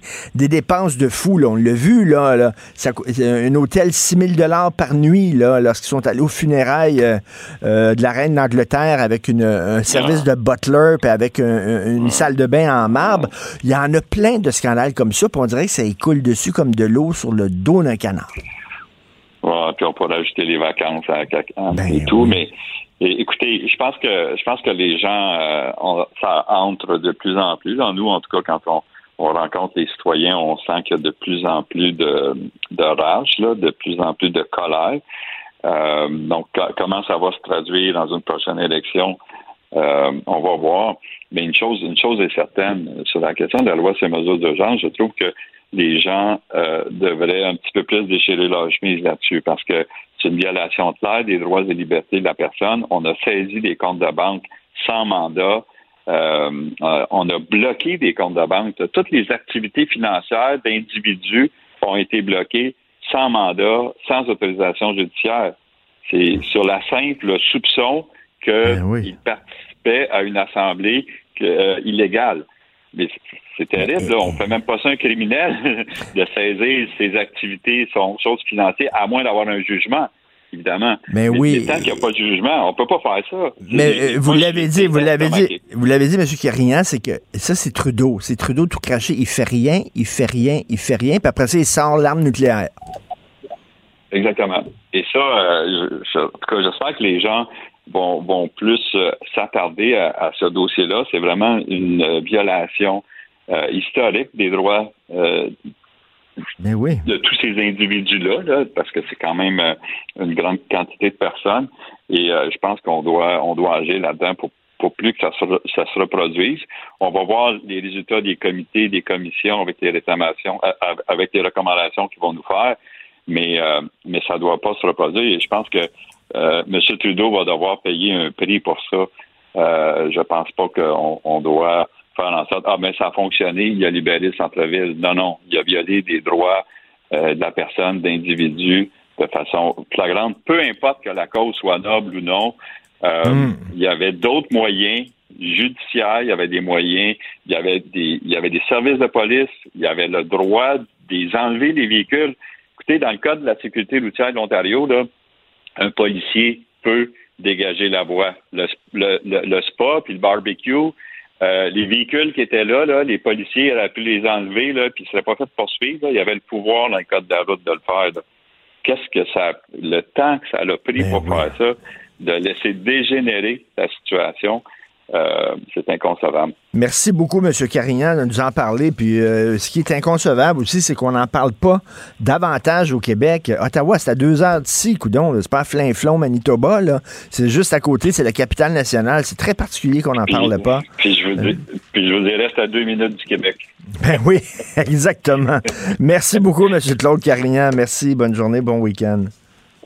Au plaisir. Salut. Je te rappellerai que 1,3 milliard, 44 milliards de dollars. C'est beaucoup, beaucoup d'argent. À partir de cet événement-là, il y a eu un point de bascule. Un directeur de la section argent, pas comme les autres. Yves Daou. Quand je me tourne vers mes souvenirs, je revois la maison où j'ai grandi. Il me revient des tas de choses je vois des roses dans un jardin. Ah, qui n'a pas été en amour une fois dans sa vie avec Françoise Hardy?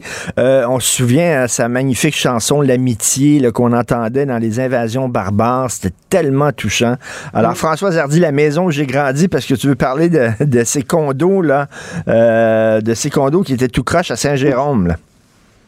Richard, tu sais, le plus grand actif que tu as dans ta vie, c'est ta maison.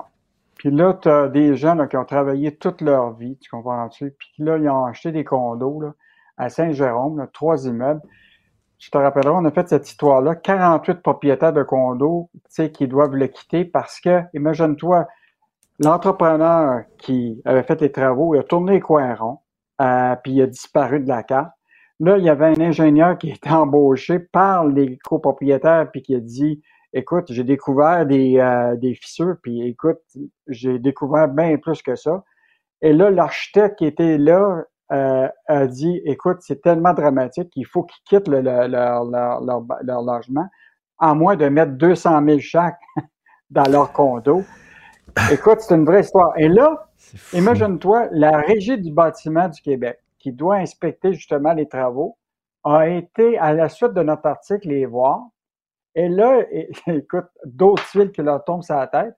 La RBQ fait des inspections puis il dit si vous ne mettez pas 8000 pièces dans chacun de vos condos, vous allez avoir des amendes. Ben voyons Pour donc. aller de 1000 à, à- de 1000 à 6000 dollars. Ben voyons donc, les, Ça, là, les condos ont été mal construits.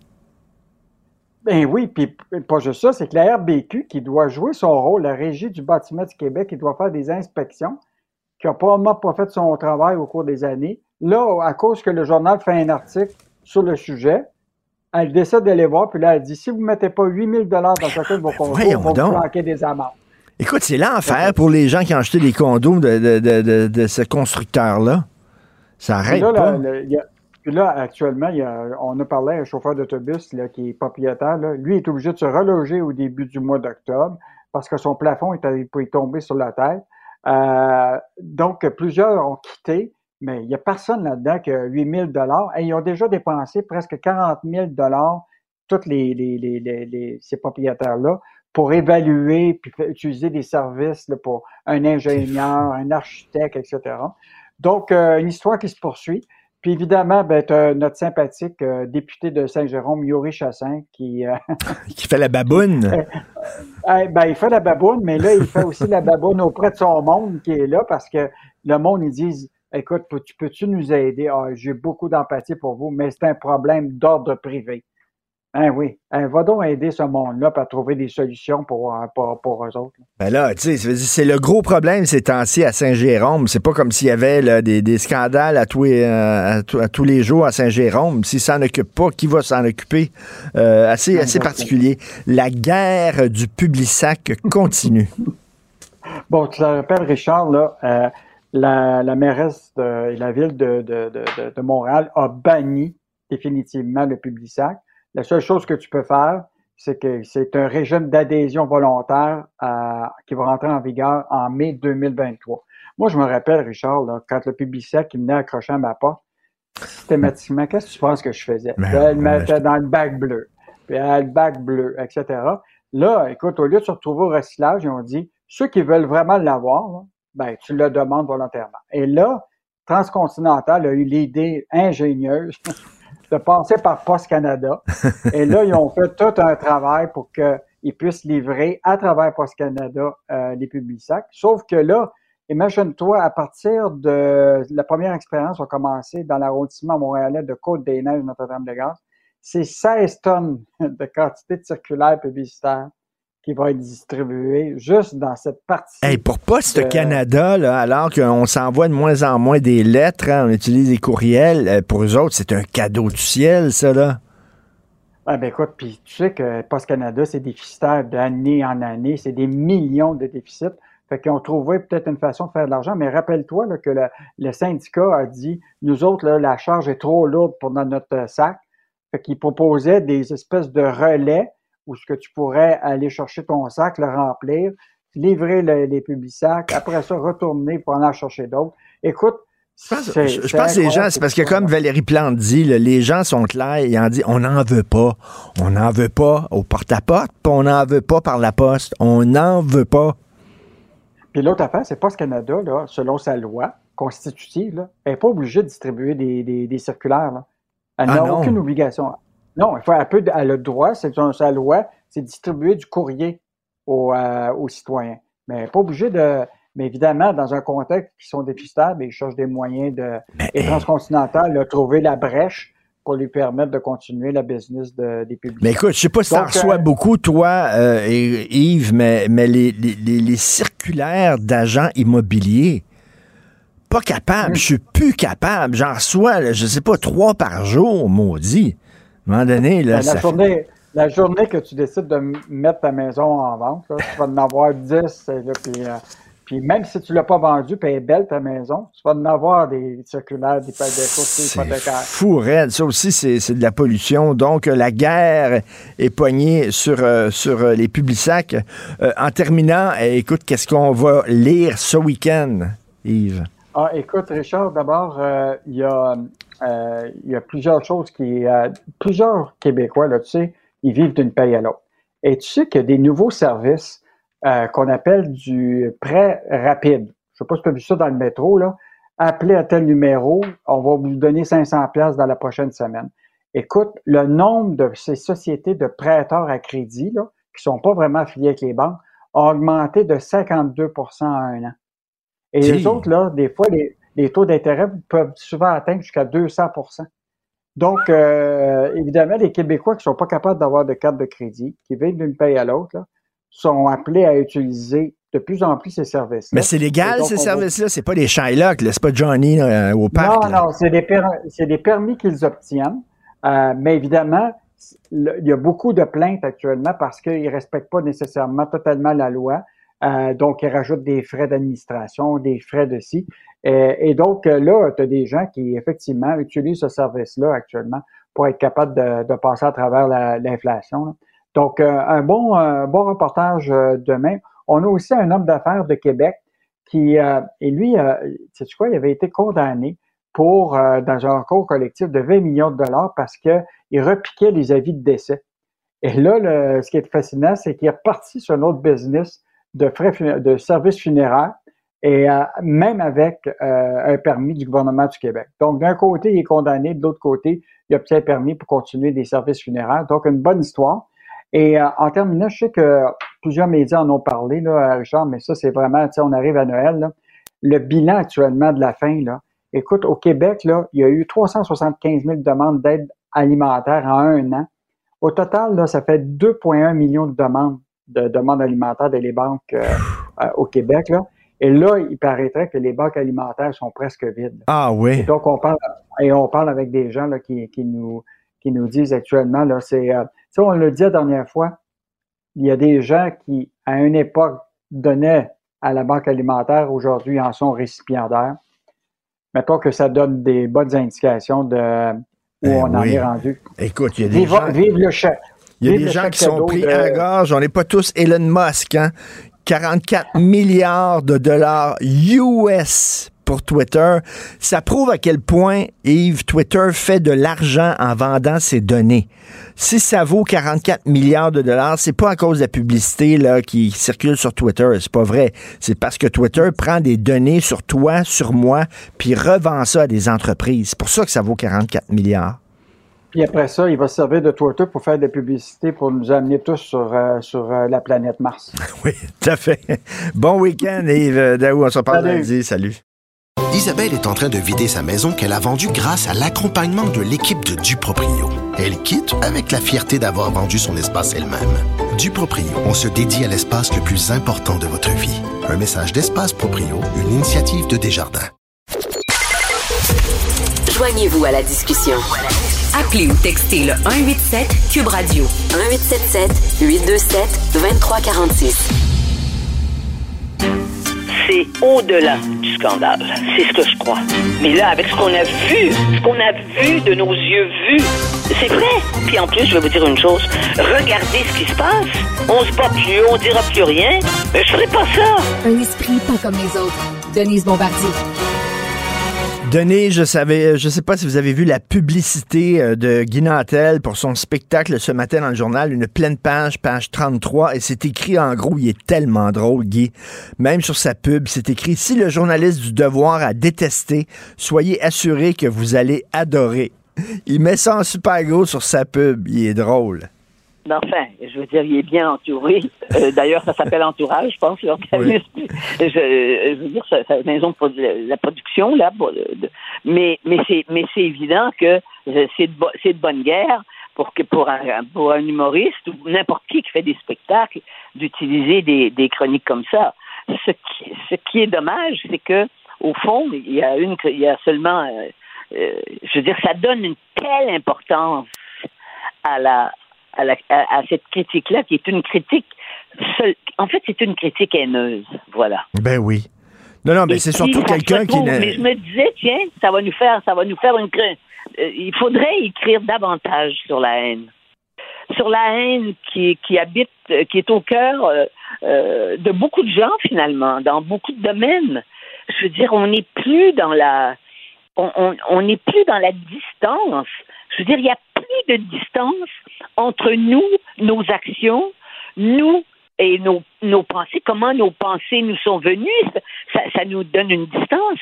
Parce que, et puis, c'est, je veux dire, c'est, c'est un, c'est, tellement de lieux communs euh, pour, pour, pour euh, mettre euh, par terre celui qui ne pense pas comme nous, quoi. Mais, mais, et aussi, c'est que on, quand on est devant des humoristes, des gens qui, euh, des, euh, des gens qui donnent des spectacles, il faut euh, avoir autre chose que de la haine. Autrement, on n'y va pas. Je veux dire, on, moi, moi, je dois dire que ça m'est arrivé qu'on me demande de faire des critiques euh, sur des livres ou des ou des spectacles. Et quand on n'aime pas ça vraiment, dans une petite société comme la nôtre, je dis bien, quand on est dans un pays de 300 millions d'habitants, ça n'a pas le même impact, vous comprenez? Parce qu'il y en aura d'autres qui en feront d'autres. Mais là, cette chronique-là, la seule chronique qui va être faite dans le journal, dans le devoir, c'est celle-là, eh bien, ça, ça donne une importance euh, euh, médiatique qui, qui ne correspond pas à la réalité. Et c'est pas non plus, euh, je veux dire, c'est le devoir, évidemment, et c'est la liberté de, de, de leur critique, mais ce n'est pas un des journalistes, c'est un collaborateur du devoir, si j'ai bien compris. Oui, mais est-ce que, est-ce que, est-ce que ça démontre pas, Denise, que à notre époque où on prend tout au sérieux, tout au Ah oui. premier degré, Ah l'ironie et le deuxième degré est en train de Oui. se perdre. Mais le deuxième, et où est rendu le quatrième? ah non, mais ça, c'est une vraie, vraie perte, je dirais, à la fois intellectuelle et culturelle. C'est vraiment, il faut se méfier des gens qui sont tous au premier degré. Parce que quand tu es au premier degré, tout ce qui te reste à faire, et je le dis là, je pense que les gens vont bien comprendre, c'est de passer à l'acte. Quand tu comme ça, là, ben, je veux dire que parce que tu prends tout au premier degré, Ben, c'est incroyable. tu passes, à- tu passes à l'acte. Je veux dire, le, le, le- euh, tu sais, tu vas jeter tes vidanges devant la personne euh, euh, qui, que, que tu n'aimes pas. Je veux dire, c'est tellement une attitude de régression aussi. Mais, aujourd'hui, au Denise, aujourd'hui, Yvon Deschamps ne pourrait pas faire carrière. Ah non, Il pourrait pas. jamais. Mon Dieu, jamais. D'ailleurs, il a été, il s'est censuré lui-même à un moment donné parce qu'il avait fait un, un monologue sur les handicapés et euh, qu'on appelle plus les handicapés. Et, euh, et il s'était corrigé lui-même parce que c'est un homme prodigieusement intelligent et un homme qui était au deuxième, puis au troisième, puis au quatrième degré. Et les gens étaient à ce moment-là moins euh, uniformisés. Euh, les gens portaient, les seuls uniformes qu'on portait, c'était les uniformes pour aller à l'école. Mais c'était moins uniformisé et d'une certaine façon, avec le recul, et c'est pas de la nostalgie de faire ça, c'est seulement d'avoir la conscience de, com- de comment s'est fait notre évolution à travers l'histoire. Les gens étaient plus souples, étaient prêts à entendre d'autres arguments. Je vous parle pas des arguments de, tu sais, de- des arguments là, euh, euh, entre des gars sous dans une taverne euh, qui se parlaient sous du Plessis. Moi, je suis pas du Plessis, t'es contre du Plessis. C'était pas ça du tout. Mais finalement, Richard, moi, j'ai été élevé dans le système catholique, comme vous, d'ailleurs. Il y avait une... ce qu'il y avait dans le système catholique, je crois, qui faisait qu'on n'a pas tous été euh, endoctrinés puis qu'on avait la capacité de s'en sortir, c'était qu'il y avait une notion euh, qu'on pouvait pécher et se faire pardonner. Mais de nos jours, rien n'est pardonné. Comprenez-vous? Et donc, mais, c'est sûr que ça n'empêche pas euh, que euh, Nantel est, est, un, est un humoriste exceptionnel. Et Ouais. ceux qui croient, comme, comme, comme lui, et que d'autres d'ailleurs, qui certainement, qui croient que euh, c'est quelqu'un qui est animé par la haine et puis qui est hargneux, mais pas du tout. Du tout, mais, mais, mais savez-vous, euh, Denise, on s'est vu au spectacle, on était là ensemble, on s'est parlé Oui. après, mais j'ai été Oui. profondément bouleversé par le spectacle de Guy Nantel on en parle trop peu Ben parce oui. que ce qu'il dit du Québec est désespérant. Désespérant. alors, on en rit, on en rit, mais je vous le dis, j'avais envie d'éclater en sanglots. Par Mais moment. je sais. Est-ce que vous me permettez de lire juste la fin de mon Oui. de ma conclusion de, de, de ma Oui, chronique ce matin? On quitte la salle étourdi et épuisé par la percutance de l'humoriste. Une fois dans la rue, on se rend compte que la tristesse levée au fond de Guy Nantel, cet homme habité par un sourd désespoir, est partagé par beaucoup de Québécois, car le portrait exacerbé et paradoxal qu'il dresse du Québec nous renvoie à notre fragile avenir comme peuple Que c'est en bien dit. Que c'est bien ça dit. qui l'habite aussi. C'est ça qui fait qu'il est rendu là et qui va si loin dans, dans, la, dans la caricature et dans, et, et dans le, le, le- le- et, et- et dans le paradoxe. Et c'est pour ça que c'est si que qu'on on est là et on est assis. On n'a que le choix, mais on rit pas. C'est pas un rire léger dans la salle.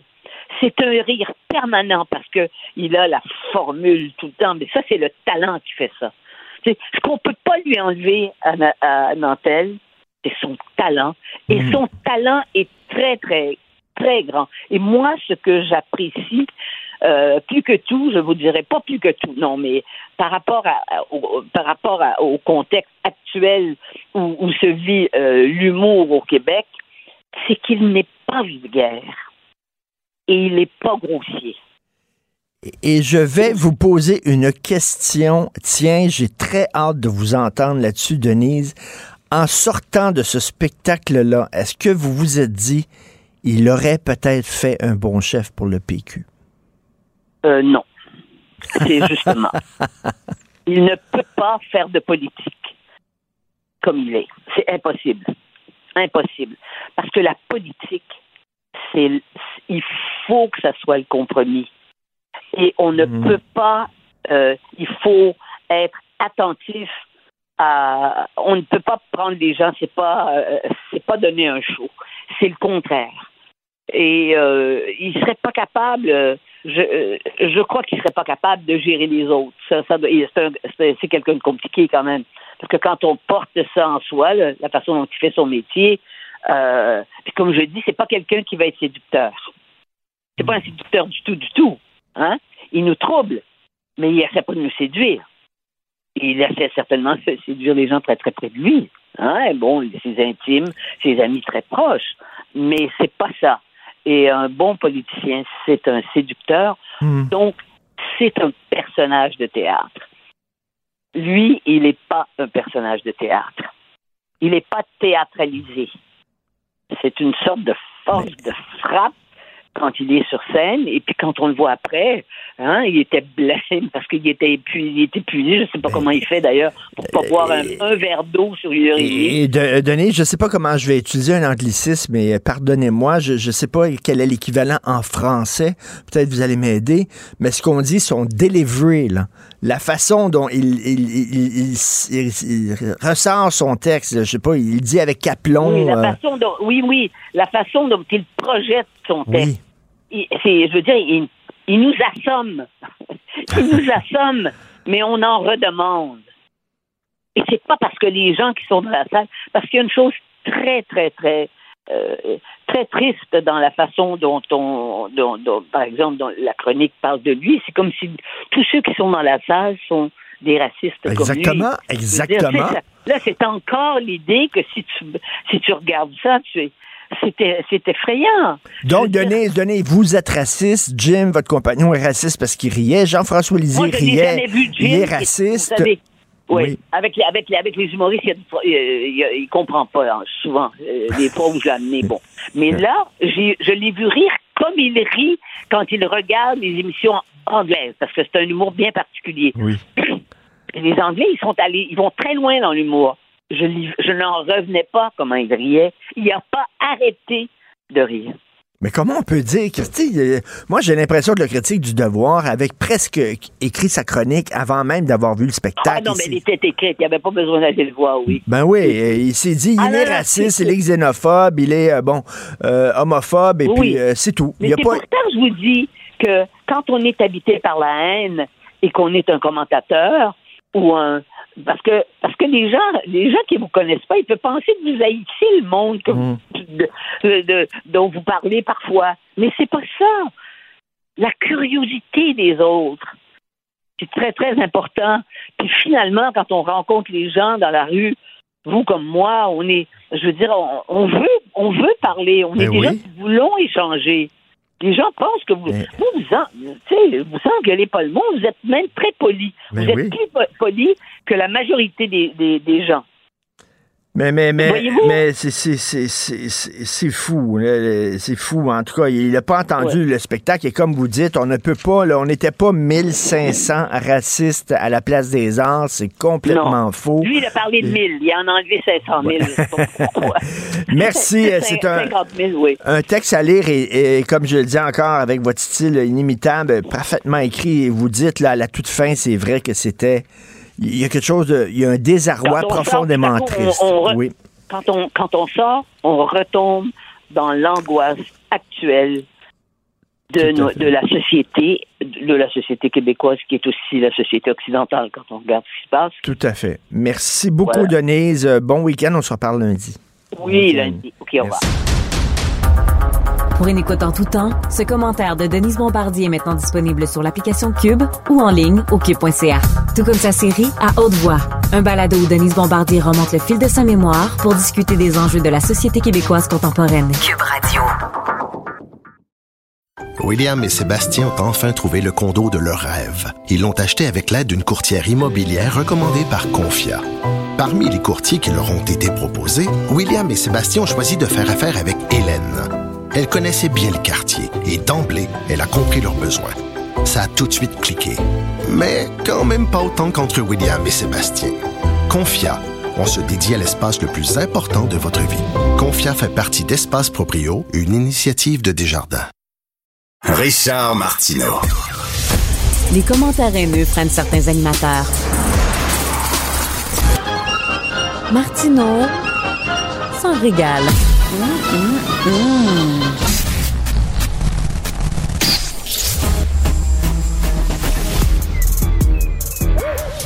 Mathieu Bocoté. Il représente un segment très important de l'opinion publique. Richard Martineau. Tu vis sur quelle planète? La rencontre. Je regarde ça et là, je me dis, mais c'est de la comédie. C'est hallucinant. La rencontre. Bocoté. Martineau. Alors Mathieu, tu veux bien sûr parler d'Elon Musk qui a mis la main finalement sur Twitter après avoir tergiversé donc 44 milliards de dollars US, l'équivalent de 60 milliards de dollars canadiens. Oui, et je trouve que c'est une excellente nouvelle. Je sais que plusieurs s'en désolent. Euh, quant à moi, le fait que Elon Musk, euh, on peut en penser ce qu'on veut, mais défende une conception maximaliste de la liberté d'expression.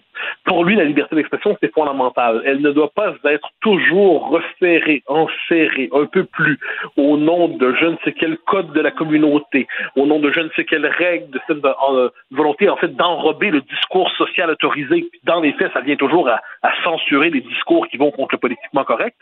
Eh bien, il nous dit non, il faut restaurer la liberté d'expression. Twitter doit être un espace de libre débat. Ça ne doit pas être enserré, limité, resserré, euh, exagérément codifié. Et, et ça, je pense que c'est une bonne nouvelle en tant que telle parce que les, autant les, les réseaux sociaux pendant quelques années avaient représenté un formidable espace d'affirmation justement du libre débat, de débat desserré, quelquefois des, des codes médiatiques habituels, autant qu'aujourd'hui, on sait qu'on peut s'en faire expulser à n'importe quel moment pour n'importe quel propos. On sait qu'il y a la logique de la dénonciation des comptes, une logique de délation aussi. Et là, que nous dit Elon Musk? Il nous dit on restaure la liberté d'expression.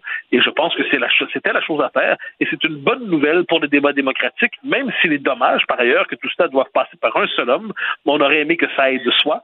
Mais là, ça passe par un seul homme et c'est une bonne nouvelle. Et pourquoi tu penses, toi, que ça inquiète autant de gens qu'Elon Musk ait mis la main sur Twitter? Mais parce que justement, il a cette idée qu'il faut maximiser les conditions de la liberté d'expression. Or, tout l'enjeu du progressisme aujourd'hui, quoi qu'on en dise, c'est euh, de, de, la gauche euh, médiatique, c'est de toujours enfermer euh, je dirais, resserrer l'espace du disciple, resserrer l'espace du pensable, resserrer l'espace Hmm. du médiatiquement autorisé euh, et d'assimiler au discours haineux à peu près tout ce qui entre en contradiction avec euh, l'idéologie dominante de l'époque. Donc, on fait passer ça pour des, des discours haineux, des discours inacceptables moralement. On veut les interdire, on nous tout ça au nom de la lutte contre la haine. Mais là, Elon Musk, euh, qu'on peut critiquer sur bien des points, je le redis, n'accepte pas cette idée que tout désaccord, toute dissidence doit être pensé comme un discours haineux. Alors, ça fait sauter le système parce que tout le, le- la logique de la criminalisation de la parole publique, c'est de s'appuyer d'abord sur des vrais discours haineux, ça existe, et de faire une espèce d'effet d'amalgame. C'est-à-dire, on dénonce d'abord, euh, je sais pas moi, des vrais fous. Ensuite, on fait un effet d'amalgame avec quelqu'un qui est pas fou, mais qu'on pourrait, avec lequel on peut faire un lien. Là, avec un pas fou du tout. Puis, à un moment donné, finalement, l'effet d'amalgame fait en sorte que la possibilité même du désaccord est proscrite. Et ça, c'est ce à quoi ressemblent les médias sociaux trop souvent aujourd'hui. Eh ben là, il y a une espèce de, de geste de dissidence qui va s'exprimer. Écoute, euh, au-delà là, de, de- le- du fait qu'Elon Musk a mis la main sur Twitter, bon, bien sûr, euh, comme plusieurs, je suis tombé en bas de ma chaise lorsque j'ai vu que Twitter valait 44 milliards US, euh, parce que quand même, c'est gratuit aller sur Twitter. hein. On paie pas pour aller sur Twitter, donc ils font leur argent comment? Visiblement, pas seulement avec la publicité qui circule sur Twitter, parce qu'il y en a pas tant que ça, il y en a pas beaucoup. J'imagine c'est avec les données qu'ils ramassent Twitter comme Facebook, comme tous les médias sociaux qui appartiennent à des grandes corporations. Je veux pas tomber dans la théorie du complot, mais c'est ça, ils amassent des données sur nous et puis qu'ils revendent ça à l'entreprise privée. C'est comme ça qu'ils font leur argent. Ah, mais bien sûr, un instant. Une fois qu'on a dit, tu as tout à fait raison de le dire, euh, il y a la, collecte des données sur nous qui est absolument impressionnante et terrifiante aujourd'hui. Euh, il suffit de regarder son compte Facebook et se dire, mon Dieu, ces gens-là connaissent quand même assez bien mon centre d'intérêt, mes centres d'intérêt d'une manière ou de l'autre. Donc, ça, ça, ça euh, la, la logique des algorithmes fonctionne bien pour quadriller jusqu'à nos détails, nos désirs les plus, euh, les plus marginaux. Euh, ensuite, il y a un autre problème qui est fondamental, c'est que les, GAFAM sont aujourd'hui des superpuissances numériques mondialisées. Euh, et ça, c'est un vrai problème, parce que ces superpuissances-là ont une capacité véritablement de se substituer aux États. On est par ailleurs dans la situation paradoxale où les États sont beaucoup moins portés sur la défense des libertés que certains GAFAM, dans, dans ce cas-là Twitter. Donc on est dans une espèce de nouvelle situation politique globale et on ne sait pas exactement qui est le plus puissant, par exemple, entre un État souverain et Twitter. Qui est le plus puissant, euh, dépendamment quel État souverain, probablement. Donc, on, on- cherche à se retrouver à travers ça. Ce sont des nouvelles puissances immenses. On ne sait pas comment s'y retrouver. On sait que ça marchandise intégralement notre existence. Et pourtant, c'est là que se passe une partie du débat public. Euh, écoute, euh, euh, Elon Musk a dit qu'il achète Twitter pas, pas pour faire de l'argent, c'est pas une entreprise commerciale, c'est pas une transaction commerciale. Il dit j'achète Twitter pour le bien de l'humanité. Et là, depuis quelques années, Mathieu, on voit l'émergence d'un nouveau personnage dans notre paysage médiatique, c'est-à-dire l'homme d'affaires gourou. Hein, Steve Jobs, Ouais, ouais. Steve Jobs était, c'était pas seulement un homme d'affaires, il, se- il se prenait pour un philosophe.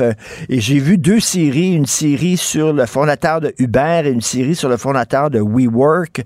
Et c'était aussi deux hommes d'affaires qui disaient on va révolutionner la planète et tout ça. Je m'ennuie du temps où les euh, hommes d'affaires, les femmes d'affaires voulaient seulement faire de l'argent. C'est tout. Ben, on ne peut pas empêcher un homme d'affaires d'être aussi un citoyen. On ne peut pas empêcher un citoyen d'avoir des préférences politiques. Et de ce point de vue, c'est inévitable. Les, grands patrons ont toujours financé une chose, une cause ou une autre. Euh, je me réjouis simplement de temps en temps qu'un grand patron fasse autre chose que financer des causes politiquement correctes. Euh, quand un grand patron décide de subventionner la culture québécoise, quand un grand patron décide de subventionner la liberté d'expression, quand un grand patron décide de subventionner euh, tel journal ou telle revue qui ont besoin d'un mécène extérieur pour être capable de fonctionner, en fait, les hommes d'affaires, d'une manière ou de l'autre, ont toujours cette idée, euh, on a théorisé ça sur le, mode un peu gluant avec la responsabilité sociale de l'entreprise, mais il y a toujours eu cette idée que quand on a de l'argent, on essaie d'en faire euh, faire un certain usage civique. Ce dont je me réjouis, en fait, c'est lorsqu'on est capable, lorsqu'on est capable de finalement de voir plusieurs causes servies et pas seulement une, pas seulement la cause du jour qui euh, qui plaît euh, aux médias en ce moment-là. Et de ce point de vue, c'est pour ça qu'il suffit quelquefois d'une personne qui a beaucoup d'argent et qui décide de s'engager dans une cause X, Y ou Z. Ça peut révolutionner les termes d'une société, les débats d'une société. On aurait souhaité que ça se passe autrement, mais quelquefois, c'est par là que passe aussi la liberté d'expression. Et tu parlais là de la liberté d'expression. Euh, malheureusement, pour une certaine gauche, euh, euh, on lutte contre des idées qu'on n'aime pas en voulant euh, faire taire la personne qui émet On ces idées-là. Alors, alors, hein, oui, alors, c'est des discours haineux. alors, Mathieu, la meilleure façon de lutter contre une, idée qui nous apparaît mauvaise, c'est de proposer une idée qui nous apparaît bonne. Oui, mais ça, toi et moi, on fonctionne là-dessus comme des vieux libéraux, dans le bon sens du terme. On est des libéraux philosophiques. On croit au débat d'idées, on croit au, la- au débat contradictoire, on croit à la confrontation des points de vue. Bon. Euh, On est, on est des gens de, de l'ancien monde. Aujourd'hui, ce qu'on nous dit plutôt, c'est certaines idées, lorsqu'elles s'expriment, blessent telle ou telle ou telle catégorie de la population. Dès lors, il faut empêcher ces idées-là de s'exprimer, d'autant que si elles se diffusent, elles risquent de- d'entraver des progrès sociaux nécessaires, inévitables et indispensables. Donc, il y a cette idée que la liberté d'expression, c'est théorisé comme ça depuis euh, Marcuse au moins, mais ça s'est depuis norm- normalisé dans le débat public, c'est que la liberté d'expression, c'est au nom de l'émancipation, mais ça peut pas être euh, au nom de la défense des intérêts déjà établis. Mais qui décide ce qu'est un intérêt déjà établi et qui décide ce qu'est l'émancipation? La liberté d'expression, ça devrait être simplement la liberté d'expression. Donc, on dit non, non, non, non, non, non, non, la liberté d'expression, c'est pour certaines causes et pas pour d'autres. Puis ça, on le voit dans les associations étudiantes. À, l'UCAM, la FECH dit ça mot pour mot. Les associations étudiantes le disent comme tel.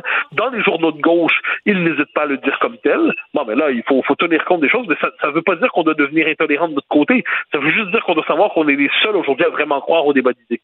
Écoute, en terminant, je veux t'amener sur autre chose. C'est une discussion que j'ai eue en début d'émission avec euh, Philippe Vincent Foisy ici.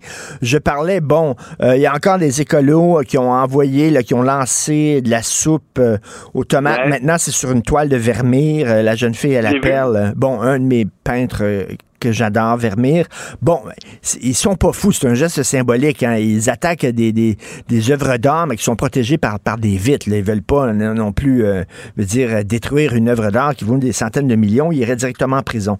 Mais, mais, mais Mathieu, si tu étais jeune et que la communauté scientifique te disait on s'en va vraiment vers une catastrophe, euh, est-ce que tu ne est-ce que ce serait pas ton devoir de, de, de, de poser des gestes euh, peut-être extrêmes pour comme prendre les gens par le collet puis les brasser puis dire réveillez-vous là, réveillez-vous? Non, je t'avouerai que moi là-dessus, je trouve, premièrement, je les vois aller.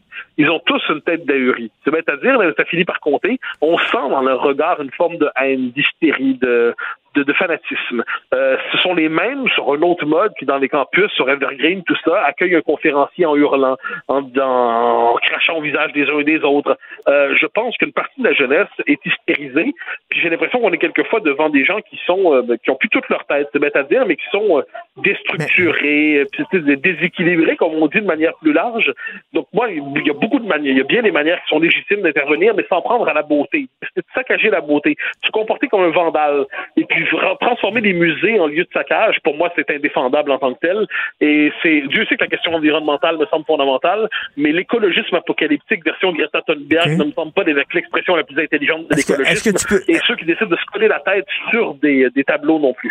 Est-ce que tu peux comprendre l'éco-anxiété des jeunes? Je sais qu'on peut, on peut accueillir ça avec un sourire sarcastique, tout ça, mais, mais veux dire, ça fait des années qu'ils se font dire, là, on, euh, la situation Ah, est grave. mais, mais mais moi, est-ce que j'ai le droit à mon, ma nation anxiété? Je veux dire, Moi, je pense que mon peuple va disparaître. Est-ce que ça me donne le droit de, de, de, de, de sortir des règles démocratiques puis de sortir des règles légales pour être capable d'imposer à tous mes propres obsessions? Dire, à un moment donné, on a tous nos propres anxiétés. Ça nous donne pas le droit de ne pas respecter les règles, ça nous donne pas le droit de nous comporter en vandale. C'est très bien répondu. Merci beaucoup, Mathieu. Bon week-end. On se reparle lundi. Hey, hey, excuse-moi. Demain, à ton émission CNews, euh, euh, on va voir qui comme invité. Alors, je reçois, alors il était prévu il y a quelques semaines et ça n'avait pas abouti, là ça a abouti, c'est Laurent Dandrieux, qui est euh, essayiste et journaliste, qui a publié un livre magnifique sur le lien entre l'enracinement et l'universel. Donc, je le reçois demain pour en parler. L'im- Comment le- l'universel sans enracinement, c'est vide? L'enracinement sans universel, ça étouffe. Mais c'est une réflexion sur ce thème-là. Est-ce que tu penses, à un moment donné, recevoir, tiens, une demande spéciale, est-ce que tu penses euh, recevoir euh, Pascal Brutner pour son nouveau livre Oui. euh, Oh, euh, sur l'homme pantouflard? c'est- Je te dis pas quand, mais c'est c'est pré- c'est prévu d'ici la fin de l'année. OK, on s'en parlera. Merci beaucoup. Bon week-end. Mathieu. Salut. Martino. le cauchemar de tous les woke. On va parler de sport. Tiens, d'ailleurs, parlant de sport, savez-vous que depuis hier, le karaté est légal au Québec? C'était illégal. Il y a eu un décret qui a été adopté par le gouvernement du Québec qui rend la pratique du karaté légale. Euh, avant hier, c'était illégal. Je ne savais pas absolument pas ça. Donc, euh, les jeunes qui prennent les cours de karaté, quoi, et qui font les compétitions, les tournois amateurs de karaté, vous, étiez dans l'illégalité. On va parler de sport automobile. Il y a 25 ans, j'étais au complexe Desjardins. Il y avait un écran géant et c'était la, la transmission en direct euh, de la course de F1 euh, à laquelle participait Jacques Villeneuve. Il y avait une foule. J'étais là parce que j'étais un fan de Jacques Villeneuve et de F1 à l'époque. Il a gagné. Il n'a pas gagné à l'étranger, là. Il a gagné, il est devenu champion du monde de F1 à Montréal. C'était complètement délirant, euh, la réaction. Et je veux euh, parler de cet événement-là avec Julien Amado, qui est journaliste automobile. Bonjour, Julien. Bon matin. C'était quelque chose. Euh, Vous étiez où lorsque euh, Jacques Villeneuve est devenu champion du monde? Ah, j'étais devant ma télévision à assister à ça. J'étais pas sur place malheureusement, j'aurais bien aimé, mais j'étais un petit peu jeune à l'époque. Fait que, euh, comme beaucoup de gens, j'étais devant ma télé, puis j'ai assisté à cette course qui était euh, quand même assez particulière, puis qui a fait grand bruit après, puisque son rival Michael Schumacher avait euh, avait euh, essayé de le sortir de la piste en voyant qu'il allait le dépasser, puis finalement ça avait fait vraiment beaucoup de bruit. Il a été disqualifié à la suite de ça, donc euh, c'était vraiment quelque chose de très particulier. euh, et euh, Jacques Villeneuve à l'époque avait fait un mouvement sur la piste qui était très inattendu et Oui.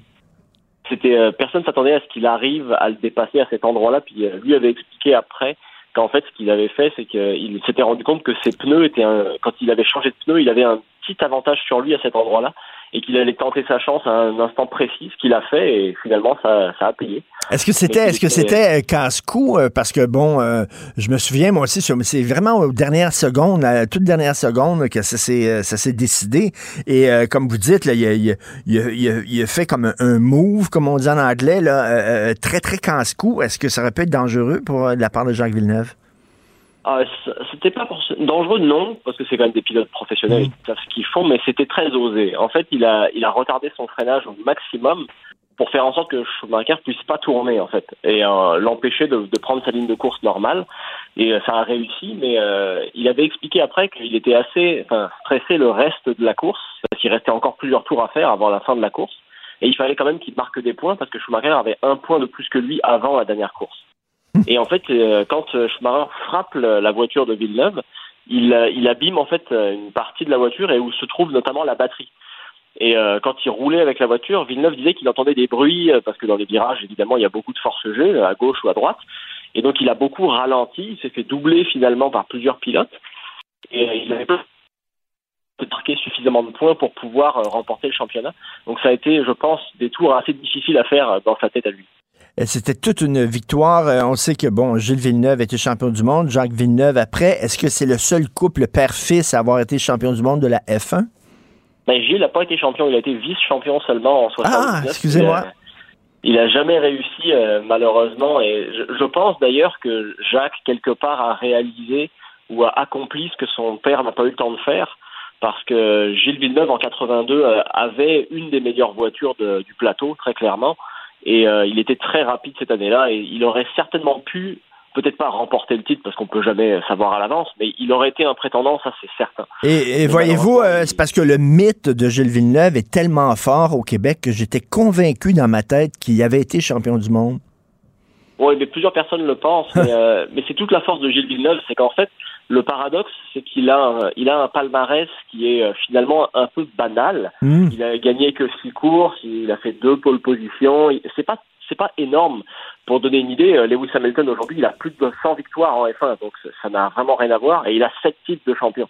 Mais en dépit de tout ça, Gilles a une place toujours à part aujourd'hui dans l'histoire de la F1, et euh, même en Europe, on peut penser des fois que c'est seulement au Québec que Gilles est très puissant et très connu, mais en vérité, même en Europe, il a un statut vraiment à part. C'est quelqu'un qui aujourd'hui encore, chez Ferrari, en Italie, en France, en Allemagne, en Angleterre, c'est quelqu'un qui a une aura encore très très forte aujourd'hui. Mais c'est ça, c'est particulier. Vous dites que finalement, il y avait un bilan bon de carrière euh, banal. Et je suis allé en Italie il y a quelques années, euh, en Sicile entre autres, et, Gilles Villeneuve était présent partout. Il y avait des photos de lui, des porte-clés, des, des, des, affiches partout là où j'allais. Oui, absolument. Puis même, moi, j'ai eu la chance de me rendre à Maranello dans le fief de Ferrari là, et, Gilles est partout aussi. C'est-à-dire que il y a même la, rue qui mène jusqu'à la piste d'essai de Ferrari, qui s'appelle Fiorano, s'appelle la Via Gilles Villeneuve. Ça veut dire la rue Gilles Villeneuve.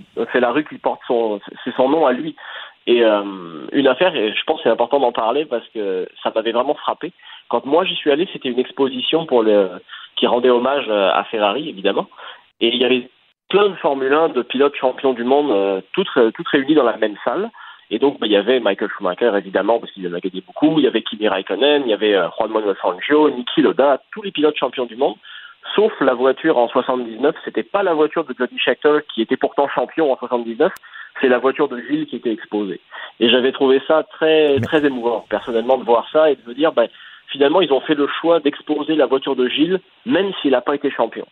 Et j'avais trouvé ça vraiment très fort. Mais, mais comment vous expliquez, puis on va reparler de, tantôt de Jacques Villeneuve, mais pour terminer sur Gilles, comment vous expliquez euh, l'importance de Gilles Villeneuve dans la F1 alors que finalement, comme vous dites, son bilan n'était pas si spectaculaire que ça?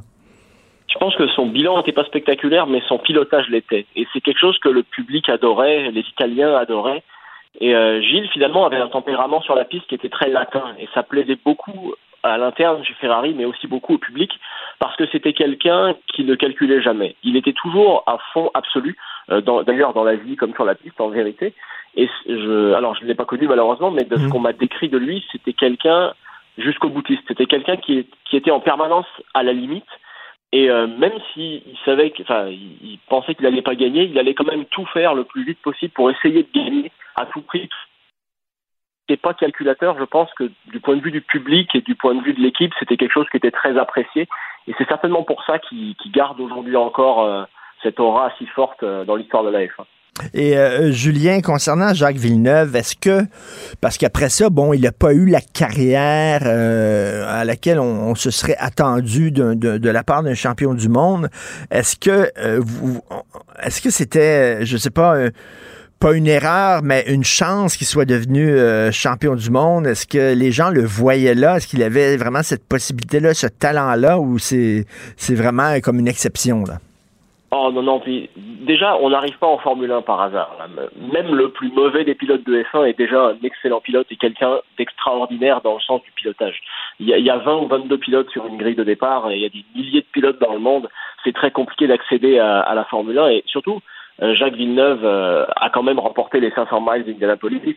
Il a fini il a été champion du monde de Formule 1. Il a touché à beaucoup d'épreuves différentes dans sa vie en sport automobile. On ne fait pas tout ça par hasard et on, ne hmm. peut pas on peut pas arriver là par hasard. Ça c'est certain. Euh, après, il avait effectivement la meilleure voiture en 96 et 97 quand il finit vice-champion et champion, ça c'est certain. Mais c'est c'est pas un problème de talent selon moi. Après, pour ce qui est de, de l'écurie Bar ou BAR qu'il a fait après, c'est lui qui l'a fondé, c'est lui qui a créé tout ça. Donc c'était un autre défi, c'était encore autre chose. Euh, ça n'a pas payé malheureusement euh, finalement. Il avait d'autres offres pour aller chez McLaren notamment, qui avait les meilleures voitures à l'époque. Il aurait peut-être eu d'ailleurs un palmarès plus élevé, mais il a voulu relever ce défi-là. Moi, je pense que c'est difficile de lui en vouloir dans le sens où c'était quand même un très gros défi. Euh, c'est quelque chose d'ailleurs que Gilles Villeneuve envisageait lui aussi euh, pour la suite de sa carrière, qu'il n'a pas eu le temps de faire non plus, mais c'est quelque chose qui, euh, était envisagé de sa part. Donc bah, ça n'a pas payé. C'est vrai que ça aurait été, je pense, assez extraordinaire d'être champion du monde avec l'écurie qu'on a fondée soi-même. Certains pilotes ont réussi, mais ça n'a pas été possible pour, pour Jacques Villeneuve. Mais pour moi, c'est pas une affaire de talent, c'est plus une affaire de momentum. Il l'a pas eu à, ce moment-là et c'est aussi très technique la Formule 1. Il suffit qu'on n'ait pas les bonnes personnes au bon endroit. Mmh. Et euh, on sait que bon, il a une personnalité euh, particulière. Il était très combatif. Euh, Jacques Villeneuve, il ne, il, avait pas peur de, de, de, de dire ce qu'il pensait. Est-ce que ça a joué contre lui? Est-ce qu'il était son pire ennemi, Jacques Villeneuve? Moi, c'est difficile à dire. C'était quelqu'un d'assez direct. C'était d'ailleurs toujours mmh. quelqu'un de direct. Et aujourd'hui encore, il est commentateur pour la chaîne de télévision française Canal+ pour la Formule 1. Et il a toujours pas sa langue dans sa poche, mais c'est clivant parfois, je pense, mais euh, d'un autre côté, on a toujours l'heure juste. Donc, euh, Euh, à l'époque de la Formule 1, je ne pense pas que ça lui ait porté préjudice à ce moment-là.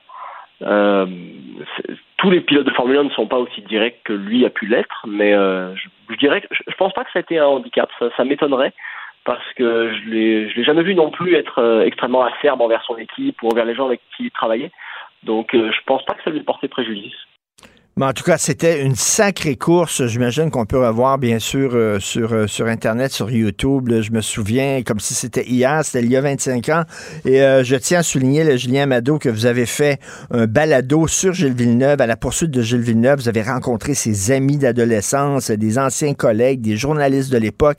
Un balado fascinant qu'on peut aller entendre sur, justement, la bibliothèque balado de Cube Radio, à la poursuite de Gilles Villeneuve. Merci, Julien Mado journaliste automobile pour le guide de l'auto, entre autres. Merci beaucoup. Merci. Au revoir. Moteur, ça tourne, action C'est le cinéma qui a meublé ma solitude. C'est le cinéma qui a été mon ami, mon grand frère, qui m'a donné mon code moral, qui m'a donné mes valeurs, qui m'a fait voyager dans le temps et dans l'espace. Un autre cinéphile au bout du fil, Joseph Facal. What is happening to me? The answer is out there, Neo. It's the question that drives us. What is the Matrix? The Matrix is the world that has been pulled over your eyes to blind you from the truth. What truth? They're watching you, Neo. Ah mon Dieu, de Matrix. Te souviens-tu la première fois que tu as vu The Matrix, Joseph? Rares sont les films qui ont eu une telle influence sur la culture populaire. La première fois que j'ai vu The Matrix, écoute, j'ai été complètement soufflé. Je pensais que ce genre n'avait plus rien à apporter de nouveau. Euh, c'est véritablement un film visionnaire. Euh, T'as raison, son influence est immense. Immense. À partir de là, à partir de là, évidemment, les, les chorégraphies au ralenti de films d'arts martiaux, etc. Évidemment, le problème aussi, c'est que ça a donné toute une impulsion aux films de super-héros qui des fois nous valent quelques nanars, merci, mais indiscutablement un des films les plus révélateurs de notre époque. Ben c'est ça, parce qu'on veut parler des films qui ont presque prévu l'époque dans laquelle on vit présentement. Et euh, The Matrix, euh, que j'ai revu, hein, j'ai montré The Matrix à mon fils. Je fais comme toi, j'essaie de montrer des classiques à mes enfants. Et je l'ai revu The Matrix et ça n'a pas pris une ride. C'est exceptionnel. Et bon, on vit aujourd'hui dans, on, on, parle de réalité alternative. On ne sait plus ce qui est vrai, ce qui est faux avec euh, le deep fake, etc les complots, blablabla. Et c'est ça dont on parle de Matrix. Absolument. Écoute, c'est la, rébellion souterraine d'êtres humains qui veulent renverser un régime dans lequel les machines euh, nous emprisonnent dans une réalité parallèle qu'on ne sait pas être fausse. Et pendant ce temps-là, les machines utilisent des humains comme source d'énergie. Mais, mais, mais, mais, des hackers veulent sauver la planète, notamment l'un d'entre eux qui est l'élu, le sauveur, le nouveau messie qui va mourir, mais qui ressuscite. Et que ça me rappelle quelqu'un. Il y, a, y, a même, il y a même un personnage là-dedans qui s'appelle Trinité. Tu te souviens? Oui. Mais, quelque part aussi, ce que je trouve terriblement révélateur de notre époque dans ce film, c'est l'histoire de la pilule. Avec la pilule rouge, tu as accès à la vérité. Libre à toi de savoir si elle sera plaisante ou déplaisante. Et avec la petite pilule bleue, tu peux tout oublier et continuer dans ta fausse vie que tu penses être vraie. Autrement dit, le courage ou le confort. Et, et, ça, c'est aussi très, très notre époque. Et les complotistes, par exemple, pendant la pandémie, eux, ils disent, moi, j'ai pris la pilule rouge, moi, je vois le monde, vous, vous êtes endormis, vous, vous êtes dans de Matrix, c'est-à-dire la propagande du gouvernement, les médias vous endorment. Moi, j'ai réussi à m'en sortir avec la pilule rouge et je vois le monde tel qu'il est. Et ça, c'est de Matrix, là. Richard, c'est tellement, tellement un, tellement un film annonciateur de notre époque que, rappelle-toi, les deux réalisateurs, les frères Wachowski, sont devenus les sœurs Wachowski, puisque Larry est devenu Lana et Andy est devenu Lily. Ils ont transitionné ensemble, main dans la main. Y a-tu quelque chose de plus révélateur que notre époque? Exactement.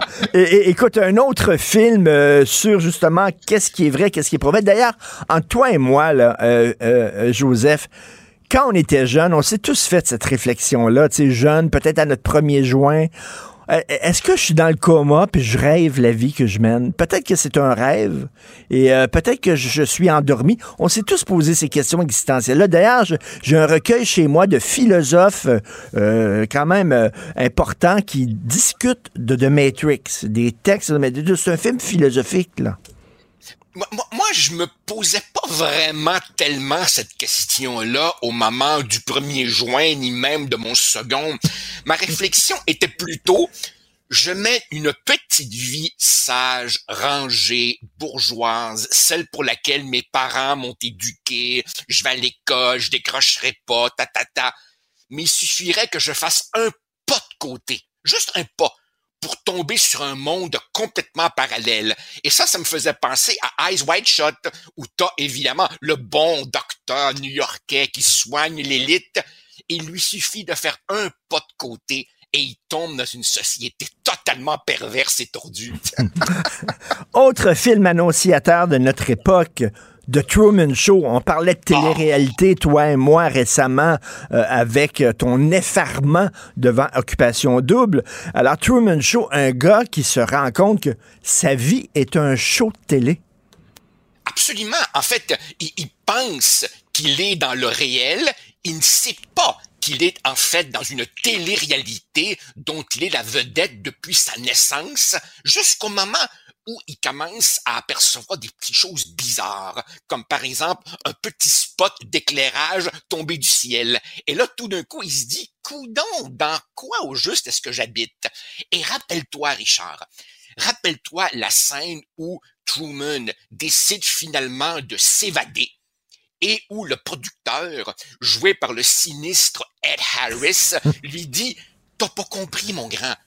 Le monde à l'extérieur a pas plus de sens que celui-ci. Et il lui dit, en plus, dans le monde extérieur, il y a du danger. Alors que ici, c'est peut-être un monde faux, mais tu dans la ouate et tu protégé. Encore une fois, ça nous ramène au dilemme de l'homme et de la femme contemporain, qui est que la vérité demande du courage. C'est donc confortable de rester au fond dans un monde où tout est organisé pour toi. Quelque part, tu sais, ça reprend, tu sais, c'est un film de notre époque et c'est aussi un film de tous les temps puisque ça reprend, tu sais, la, caverne de Platon. Ben exactement. Cette idée que tu dois aller au-delà des apparences si tu veux la vérité. Puis là, tu fais ça à tes risques et périls. Et plein de gens préfèrent rester dans la caverne de l'ignorance parce que c'est tellement plus sécurisant. Il se promène, il mène une petite vie dans une petite banlieue tranquille et un jour, il y a un spot, un projecteur qui tombe du ciel devant lui. Et là, ça, ça amène toute une réflexion où il se rend compte qu'il est dans un studio de télévision. Et là, c'est encore qu'est-ce qui est vrai, qu'est-ce qui est faux? Et, et, en plus, rappelle-toi comment la planète entière est subjuguée par ce qui arrive à, à, à, Truman. Donc, ça annonce, bien entendu, la télé-réalité, ça annonce nos dilemmes moraux, ça annonce aussi notre voyeurisme fasciné, hypnotisé par la télé-réalité. Et, Richard, écoute, c'est un film de 1998. C'est incroyable, c'est incroyable. que Peter Weir et les scénaristes aient vu venir notre époque ça, c'est un, c'est un, c'est un chef-d'œuvre. Et quand tu dis visionnaire ah aussi, le personnage sinistre de Ed Harris, qui, est, qui est le, maître du jeu, qui a un petit béret et qui euh, prend euh, euh, des airs, une posture d'intellectuel, ça annonce, Joseph, l'émergence de ces personnages comme Elon Musk, comme Steve Jobs, d'hommes d'affaires gourous finalement. Il est toujours en train de parler comme un fortune cookie, un biscuit chinois. Moi, moi, moi, moi, Richard, je suis un fan fini de Peter Weir qui, à mon avis, à mon avis, a pas la reconnaissance qu'il mérite. On, on, fait de lui un cinéaste, bon, hollywoodien, talentueux, ta, ta, ta. Mais pense-y, ce gars-là a jamais fait deux fois le même film. Il a commencé avec Picnic à Hanging Rock, que j'allais voir au cinéma Cartier. J'allais voir ça au cinéma Cartier quand j'avais 14 ans à Québec. Et puis après ça, pense-y, Witness, Gallipoli, Dead Poets Society. Lire, de, et The Year of Living Dangerously. The Year of Living Dangerous avec un jeune Mel Gibson, Master and Commander. C'est toujours, oui, oui, oui, ce sont des films commerciaux, mais avec une maîtrise, une diversité de sujets hallucinante. Un, film, un des grands de notre époque. Film visionnaire, tu as raison. Film visionnaire. Ce soir, écoute, juste avant d'avoir de voir ma blonde au monde à l'envers à TVA, euh, on se fait venir de la pizza, mon fils et moi, et je lui montre Fight Club. Oh mon Dieu. OK. Fight Club de David Fincher, un autre film visionnaire qui, qui finalement annonçait Trump. Pourquoi? Euh, Ed Norton joue un gars qui est tanné d'être dans un monde efféminé, un monde où on ne pense qu'avoir des beaux coussins Ikea, des belles, euh, des belles assiettes et tout ça, un monde Martha Stewart et qui a besoin de virilité, de contact direct avec les vraies choses et donc, euh, avec Brad Pitt, ils organisent des, des, des, tournois où ils se pètent la gueule. Et finalement, euh, ça, ça tombe dans le fascisme. Ils deviennent des terroristes d'extrême droite et tout ça. Mais c'est pas le, le, angry white male qui est derrière Donald Trump. Ça, c'est exactement ça. Fan Club. Ah, absolument ils, ils, ils, deviennent des espèces d'initiateurs, animateurs d'un club clandestin de bagarres à point nu qui s'avère ne pas être tout à fait ce qu'on pense. Et bon, Norton, si je me rappelle bien, travaille pour un concessionnaire de chars et Brad Pitt et travaille dans l'industrie du savon. Et les deux sont absolument écœurés par leur conformisme de leur vie. Moi, moi, Richard, j'ai toujours vu dans Fight Club un, une autre lecture. Je me demande si c'est pas aussi un film sur le conflit d'une génération et l'establishment, au sens où tu as là deux jeunes qui sont complètement désabusés, pas à leur place dans une société très, très rigide. Et, et je me demande si, au fond, quelque part, c'est chaque génération essaie de faire ce que ses parents lui ont enseigné mais ça les rend pas nécessairement heureux. Et moi, je vois part un lien entre Fight Club et rappelle-toi The Graduate avec Dustin Hoffman, où tu as ce petit garçon dont toute la vie est tracée d'avance par ses parents bien bourgeois, puis il dit non, non, non, moi j'ai le goût de m'encanailler, là, j'ai le goût de faire autre chose. Puis rappelle-toi, en, en, prévision de notre jazzette, je, je, regardais quelques extraits de Fight Club, puis à un moment donné, je pense que c'est Brad Pitt, enfin son personnage, qui dit les choses que tu possédais Maintenant, c'est elle qui te possède. Et, et, ça aussi, c'est une dénonciation de notre société de bébelles, puis gadgets, puis matérialisme. Tu sais. Oui, c'est comme le, le, livre Les choses, le roman de, de Georges Perec, là, exactement. Et, et, oui. et, mais le, le, côté de la, la, virilité, parce que, tu sais, au début, euh, Ed Norton, et, euh, il peut pas dormir. Il est, euh, il arrive pas à dormir. Et euh, il va dans des, dans des, des, des, des, rencontres d'entraide, tu les gens qui souffrent de cancer, les gens qui sont alcooliques et tout ça, qui passent leur temps à pleurer. Fait qu'ils voient un paquet d'hommes qui se, donnent des câlins et qui braillent et qui braillent. Et c'est, il est tanné de l'homme émasculé, de l'homme féminin, de l'homme qui exprime ses émotions, qui braille, qui regarde le, qui est tout excité en feuilletant le catalogue Ikea. Il rêve de, il rêve de retrouver ses couilles. Et c'est pour ça que un paquet de gars se donnent rendez-vous dans des sous-sols pour se taper sa gueule. Exactement. Ils veulent, ils veulent le roche d'adrénaline. Oui. Comme, comme si tu veux, euh, euh, euh remède à cette espèce de montée fulgurante de l'anxiété. Puis moi, Richard, je le sens chez mes étudiants, la montée fulgurante de l'anxiété, avec évidemment des délais supplémentaires pour faire les examens et tout ça. Quelque part, et, ils se libèrent par la violence. Puis quelque part, je me demande si Fight Club est pas aux, années 2000, au fond, ce que Orange Mécanique était aux, années 70. Là, la violence, avec ce qu'elle a de, de, terrible, mais de libérateur aussi, dans un sens un, peu, un peu pervers. et, Joseph, peux-tu croire que Roger Ebert, qui était une de mes idoles, un critique de cinéma de Chicago, là, célèbre, Roger Ebert avait descendu le film. Je j'avais jamais vu, euh, lu une critique aussi mesquine. Il avait dit c'est un film crypto-fasciste en parlant de Fight Club, alors qu'il n'a pas compris que c'est un film au, au contraire qui critiquait ce qui amène au fascisme.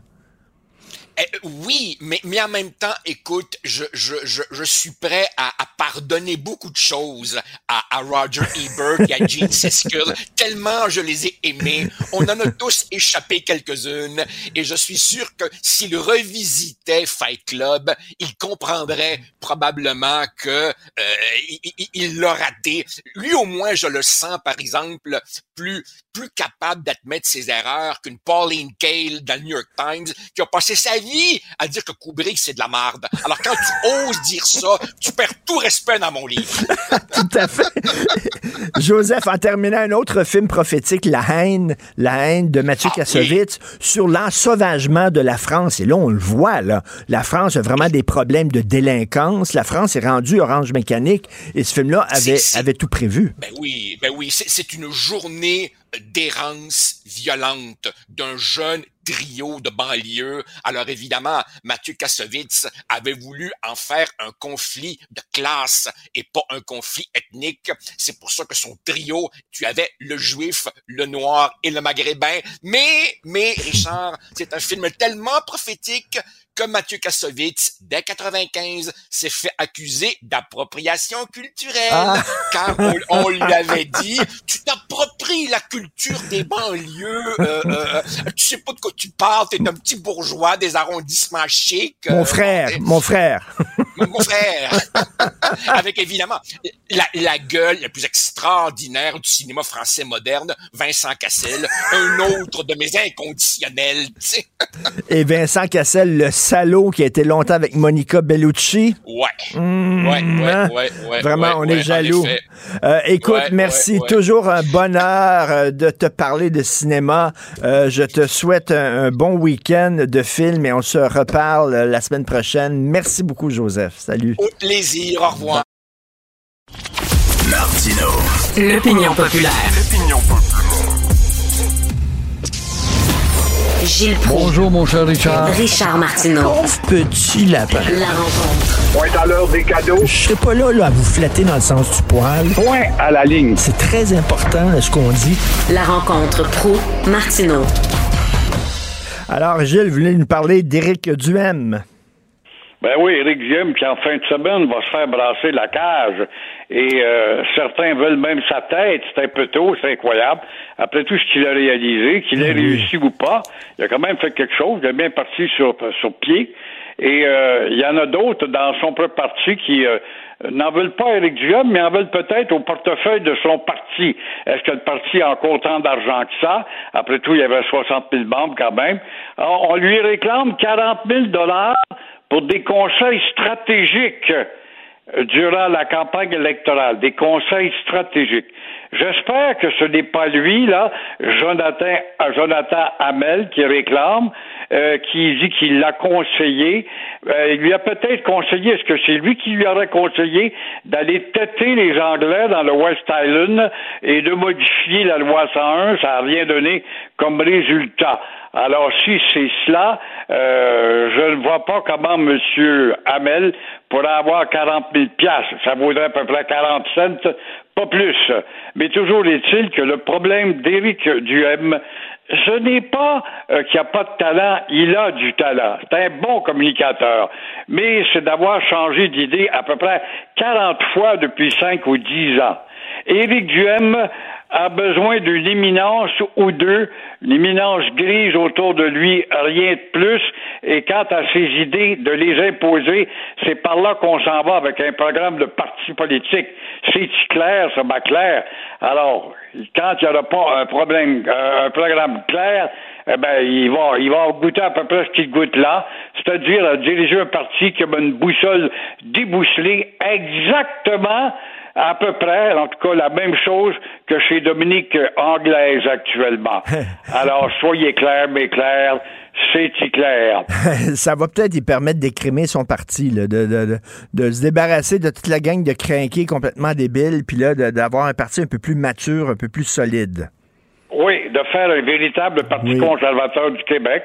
Il y a une place pour des gens qui pensent aux idées du Parti conservateur. Il ne doit pas être une succursale d'Ottawa, mais quand même euh, d'être un Parti conservateur véritable pour ceux qui ont des notions de conservatisme tout en étant progressiste. Comment peut-on être progressiste et conservateur à la fois? Ça, c'est la question, par contre. Ben oui. Et euh, écoutez, vous voulez, ça fait longtemps qu'on n'entend pas parler d'elle, Mélanie, Mélanie Joly. C'est incroyable. Dans l'art de vouloir faire quelque chose et ne rien faire, Mélanie Joly est vraiment la championne. C'est une boiteuse intellectuelle euh, parce qu'elle s'exprime euh, dans sa propre langue maternelle et on voit qu'elle est boiteuse. Je la voyais hier, elle a fait une grosse faute. C'est pas rare les fautes qu'elle véhicule. Cette femme est quand même diplômée d'une faculté de droit, ma chère, ne l'oublions pas. Alors, toujours est-il qu'elle est boiteuse aussi politiquement parlant. On l'a vu à propos du chemin Roxham. Et euh, c'est pas possible. Quand elle dit, eh ben, les négociations se poursuivent. Alors, si les négociations se poursuivent, euh, comment nous expliquer que Roxham empire le problème comme jamais, euh, plutôt que de se poursuivre et de l'atténuer? À propos du grossissement des étrangers qui arrivent avec leur havre-sac et leur guédille sur l'épaule à la porte du chemin Roxham, qui rentre au Québec, qui nuisent au Québec également, qui n'a pas de pouvoir en matière d'immigration, même si certains chantres du fédéralisme disent toujours que le Québec a les pleins pouvoirs. Ah oui, mais ils les ont pas dans cet exemple-là. Ah ben là, c'est pas pareil, c'est des réfugiés. Ils ont toujours une échappatoire pour pas donner tes pouvoirs. Alors, encore une fois, euh, si ça progresse tant que ça, comment expliquer que la foule grossit au chemin Roxham. Et euh, on dit qu'il y a un processus de renégociation qui est en cours. Un processus de renégociation. Avec ça, tu déranges les Américains. Alors, en quoi bon, justement, élire des gens qui sont chargés de dire, euh, au nom de Pierre Elliott Trudeau, tout en ne le disant pas officiellement, qu'on renégocie, alors que chez Trudeau, on sait que ça fait l'affaire, qu'on renégocie vers la hausse et l'abondance d'entrée de ces réfugiés-là, et faux réfugiés au Québec en passant par le Québec. Là, le chemin Roxham, c'est censé être temporaire, ça devient permanent parce que là, le gouvernement fédéral a investi un demi-milliard de dollars dans les infrastructures. Fait que c'est là pour rester, là. Ben, alors, pourquoi nous faire croire qu'on renégocie, puis c'est un problème puis le responsable américain, qui est un beau garçon qui parle bien français, qui euh, disait Oui, mais il faut tenir compte que le problème des réfugiés, c'est mondial.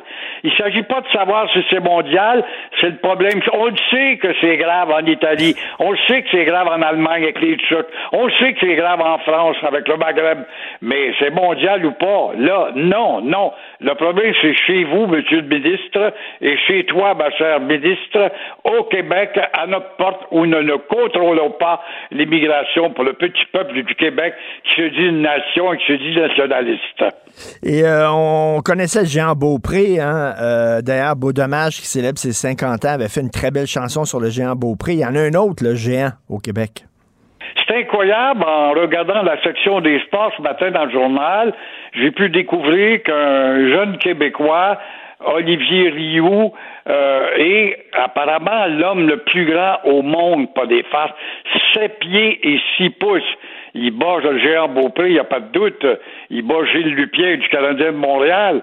Alors voilà un futur joueur de basketball, puisqu'il rêve justement de la NBA, mais euh, il a 16 ans. À 16 ans, normalement, on a fini de croître, de grandir. J'espère que c'est son cas, parce que quand même, le pauvre gars, il doit euh, drôlement se questionner vis-à-vis de son entourage, qui est souvent minime. Alors, euh, Ce qui risque d'arriver, moi, ce que j'ai peur pour lui, je lui souhaite bien, puis il est en santé, puis une bonne santé mentale, qu'il devienne un joueur important, mais il risque de devenir une attraction de cirque. Alors, encore une fois, on n'imagine pas le cacher. Il y aurait des maudites limites à le cacher. Ce jeune homme de Anjou peut avoir une belle carrière, mais va-t-il l'avoir avec des colibets ou je ne sais pas? Il faudra peut-être nous habituer avec l'évolution de l'espèce humaine et d'accepter, parce que c'est pas pire que d'être le, plus petit sur Terre ou encore le plus gros sur Terre. Et là, on a le plus grand sur Terre, qui est un grand Québécois de Ville d'Anjou. 7 pieds, 6 pouces. La photo là, dans le journal, page 58, c'est hallucinant. Le gars, il est grand en tabarnouche. Elle dit qu'avant, le géant Beaupré, on, pouvait aller voir son squelette à l'Université de Montréal. Il est exposé dans le formol. L'avais-tu vu, toi? Non, je l'ai jamais vu, moi. Jamais. Oui, il a été longtemps là. Et je sais qu'il a été transféré, je lisais ça récemment, à un institut quelconque, là, en tout cas, il n'est plus là, malheureusement. Ben, malheureusement, heureusement peut-être, mais c'était pour faire découvrir le corps, le gigantisme du corps aux jeunes de la faculté C'était à l'époque, euh, rappelez-vous, Gilles, il y avait le Palais des Nains, ça rue Rachel. Les gens payaient pour aller voir des nains. C'était un lieu touristique, hein? Ben oui. tout près du parc La Fontaine, il y a eu le Palais des Nains, tu as bien raison de le rappeler. C'est bon, avoir des spécimens rares, des spécimens rarissimes il y en a beaucoup, mais il faudrait pas qu'ils se creusent les ménages à développer un, complexe, un complexe, ce pauvre gars. Tout à fait. risque d'être malheureux dans le chemin. Merci beaucoup. Allez pas, ça arrive sud, parce que ça va être le foutu bordel. Merci. Bon, week-end. au revoir. Gilles. Merci pour l'extraordinaire équipe avec qui je travaille. Marianne Bessette à la recherche. Merci Florence Lamoureux, André-Sylvain Latour, euh, Louis, euh, Louis-Antoine Lemire. Merci beaucoup pour votre bon travail. Jean-François Roy, l'incontournable à la réalisation, à la régie. Merci beaucoup. Passez un excellent week-end. C'est le vieux Chris qui arrive et on se reparle, nous, lundi, 8h30. Cube Radio.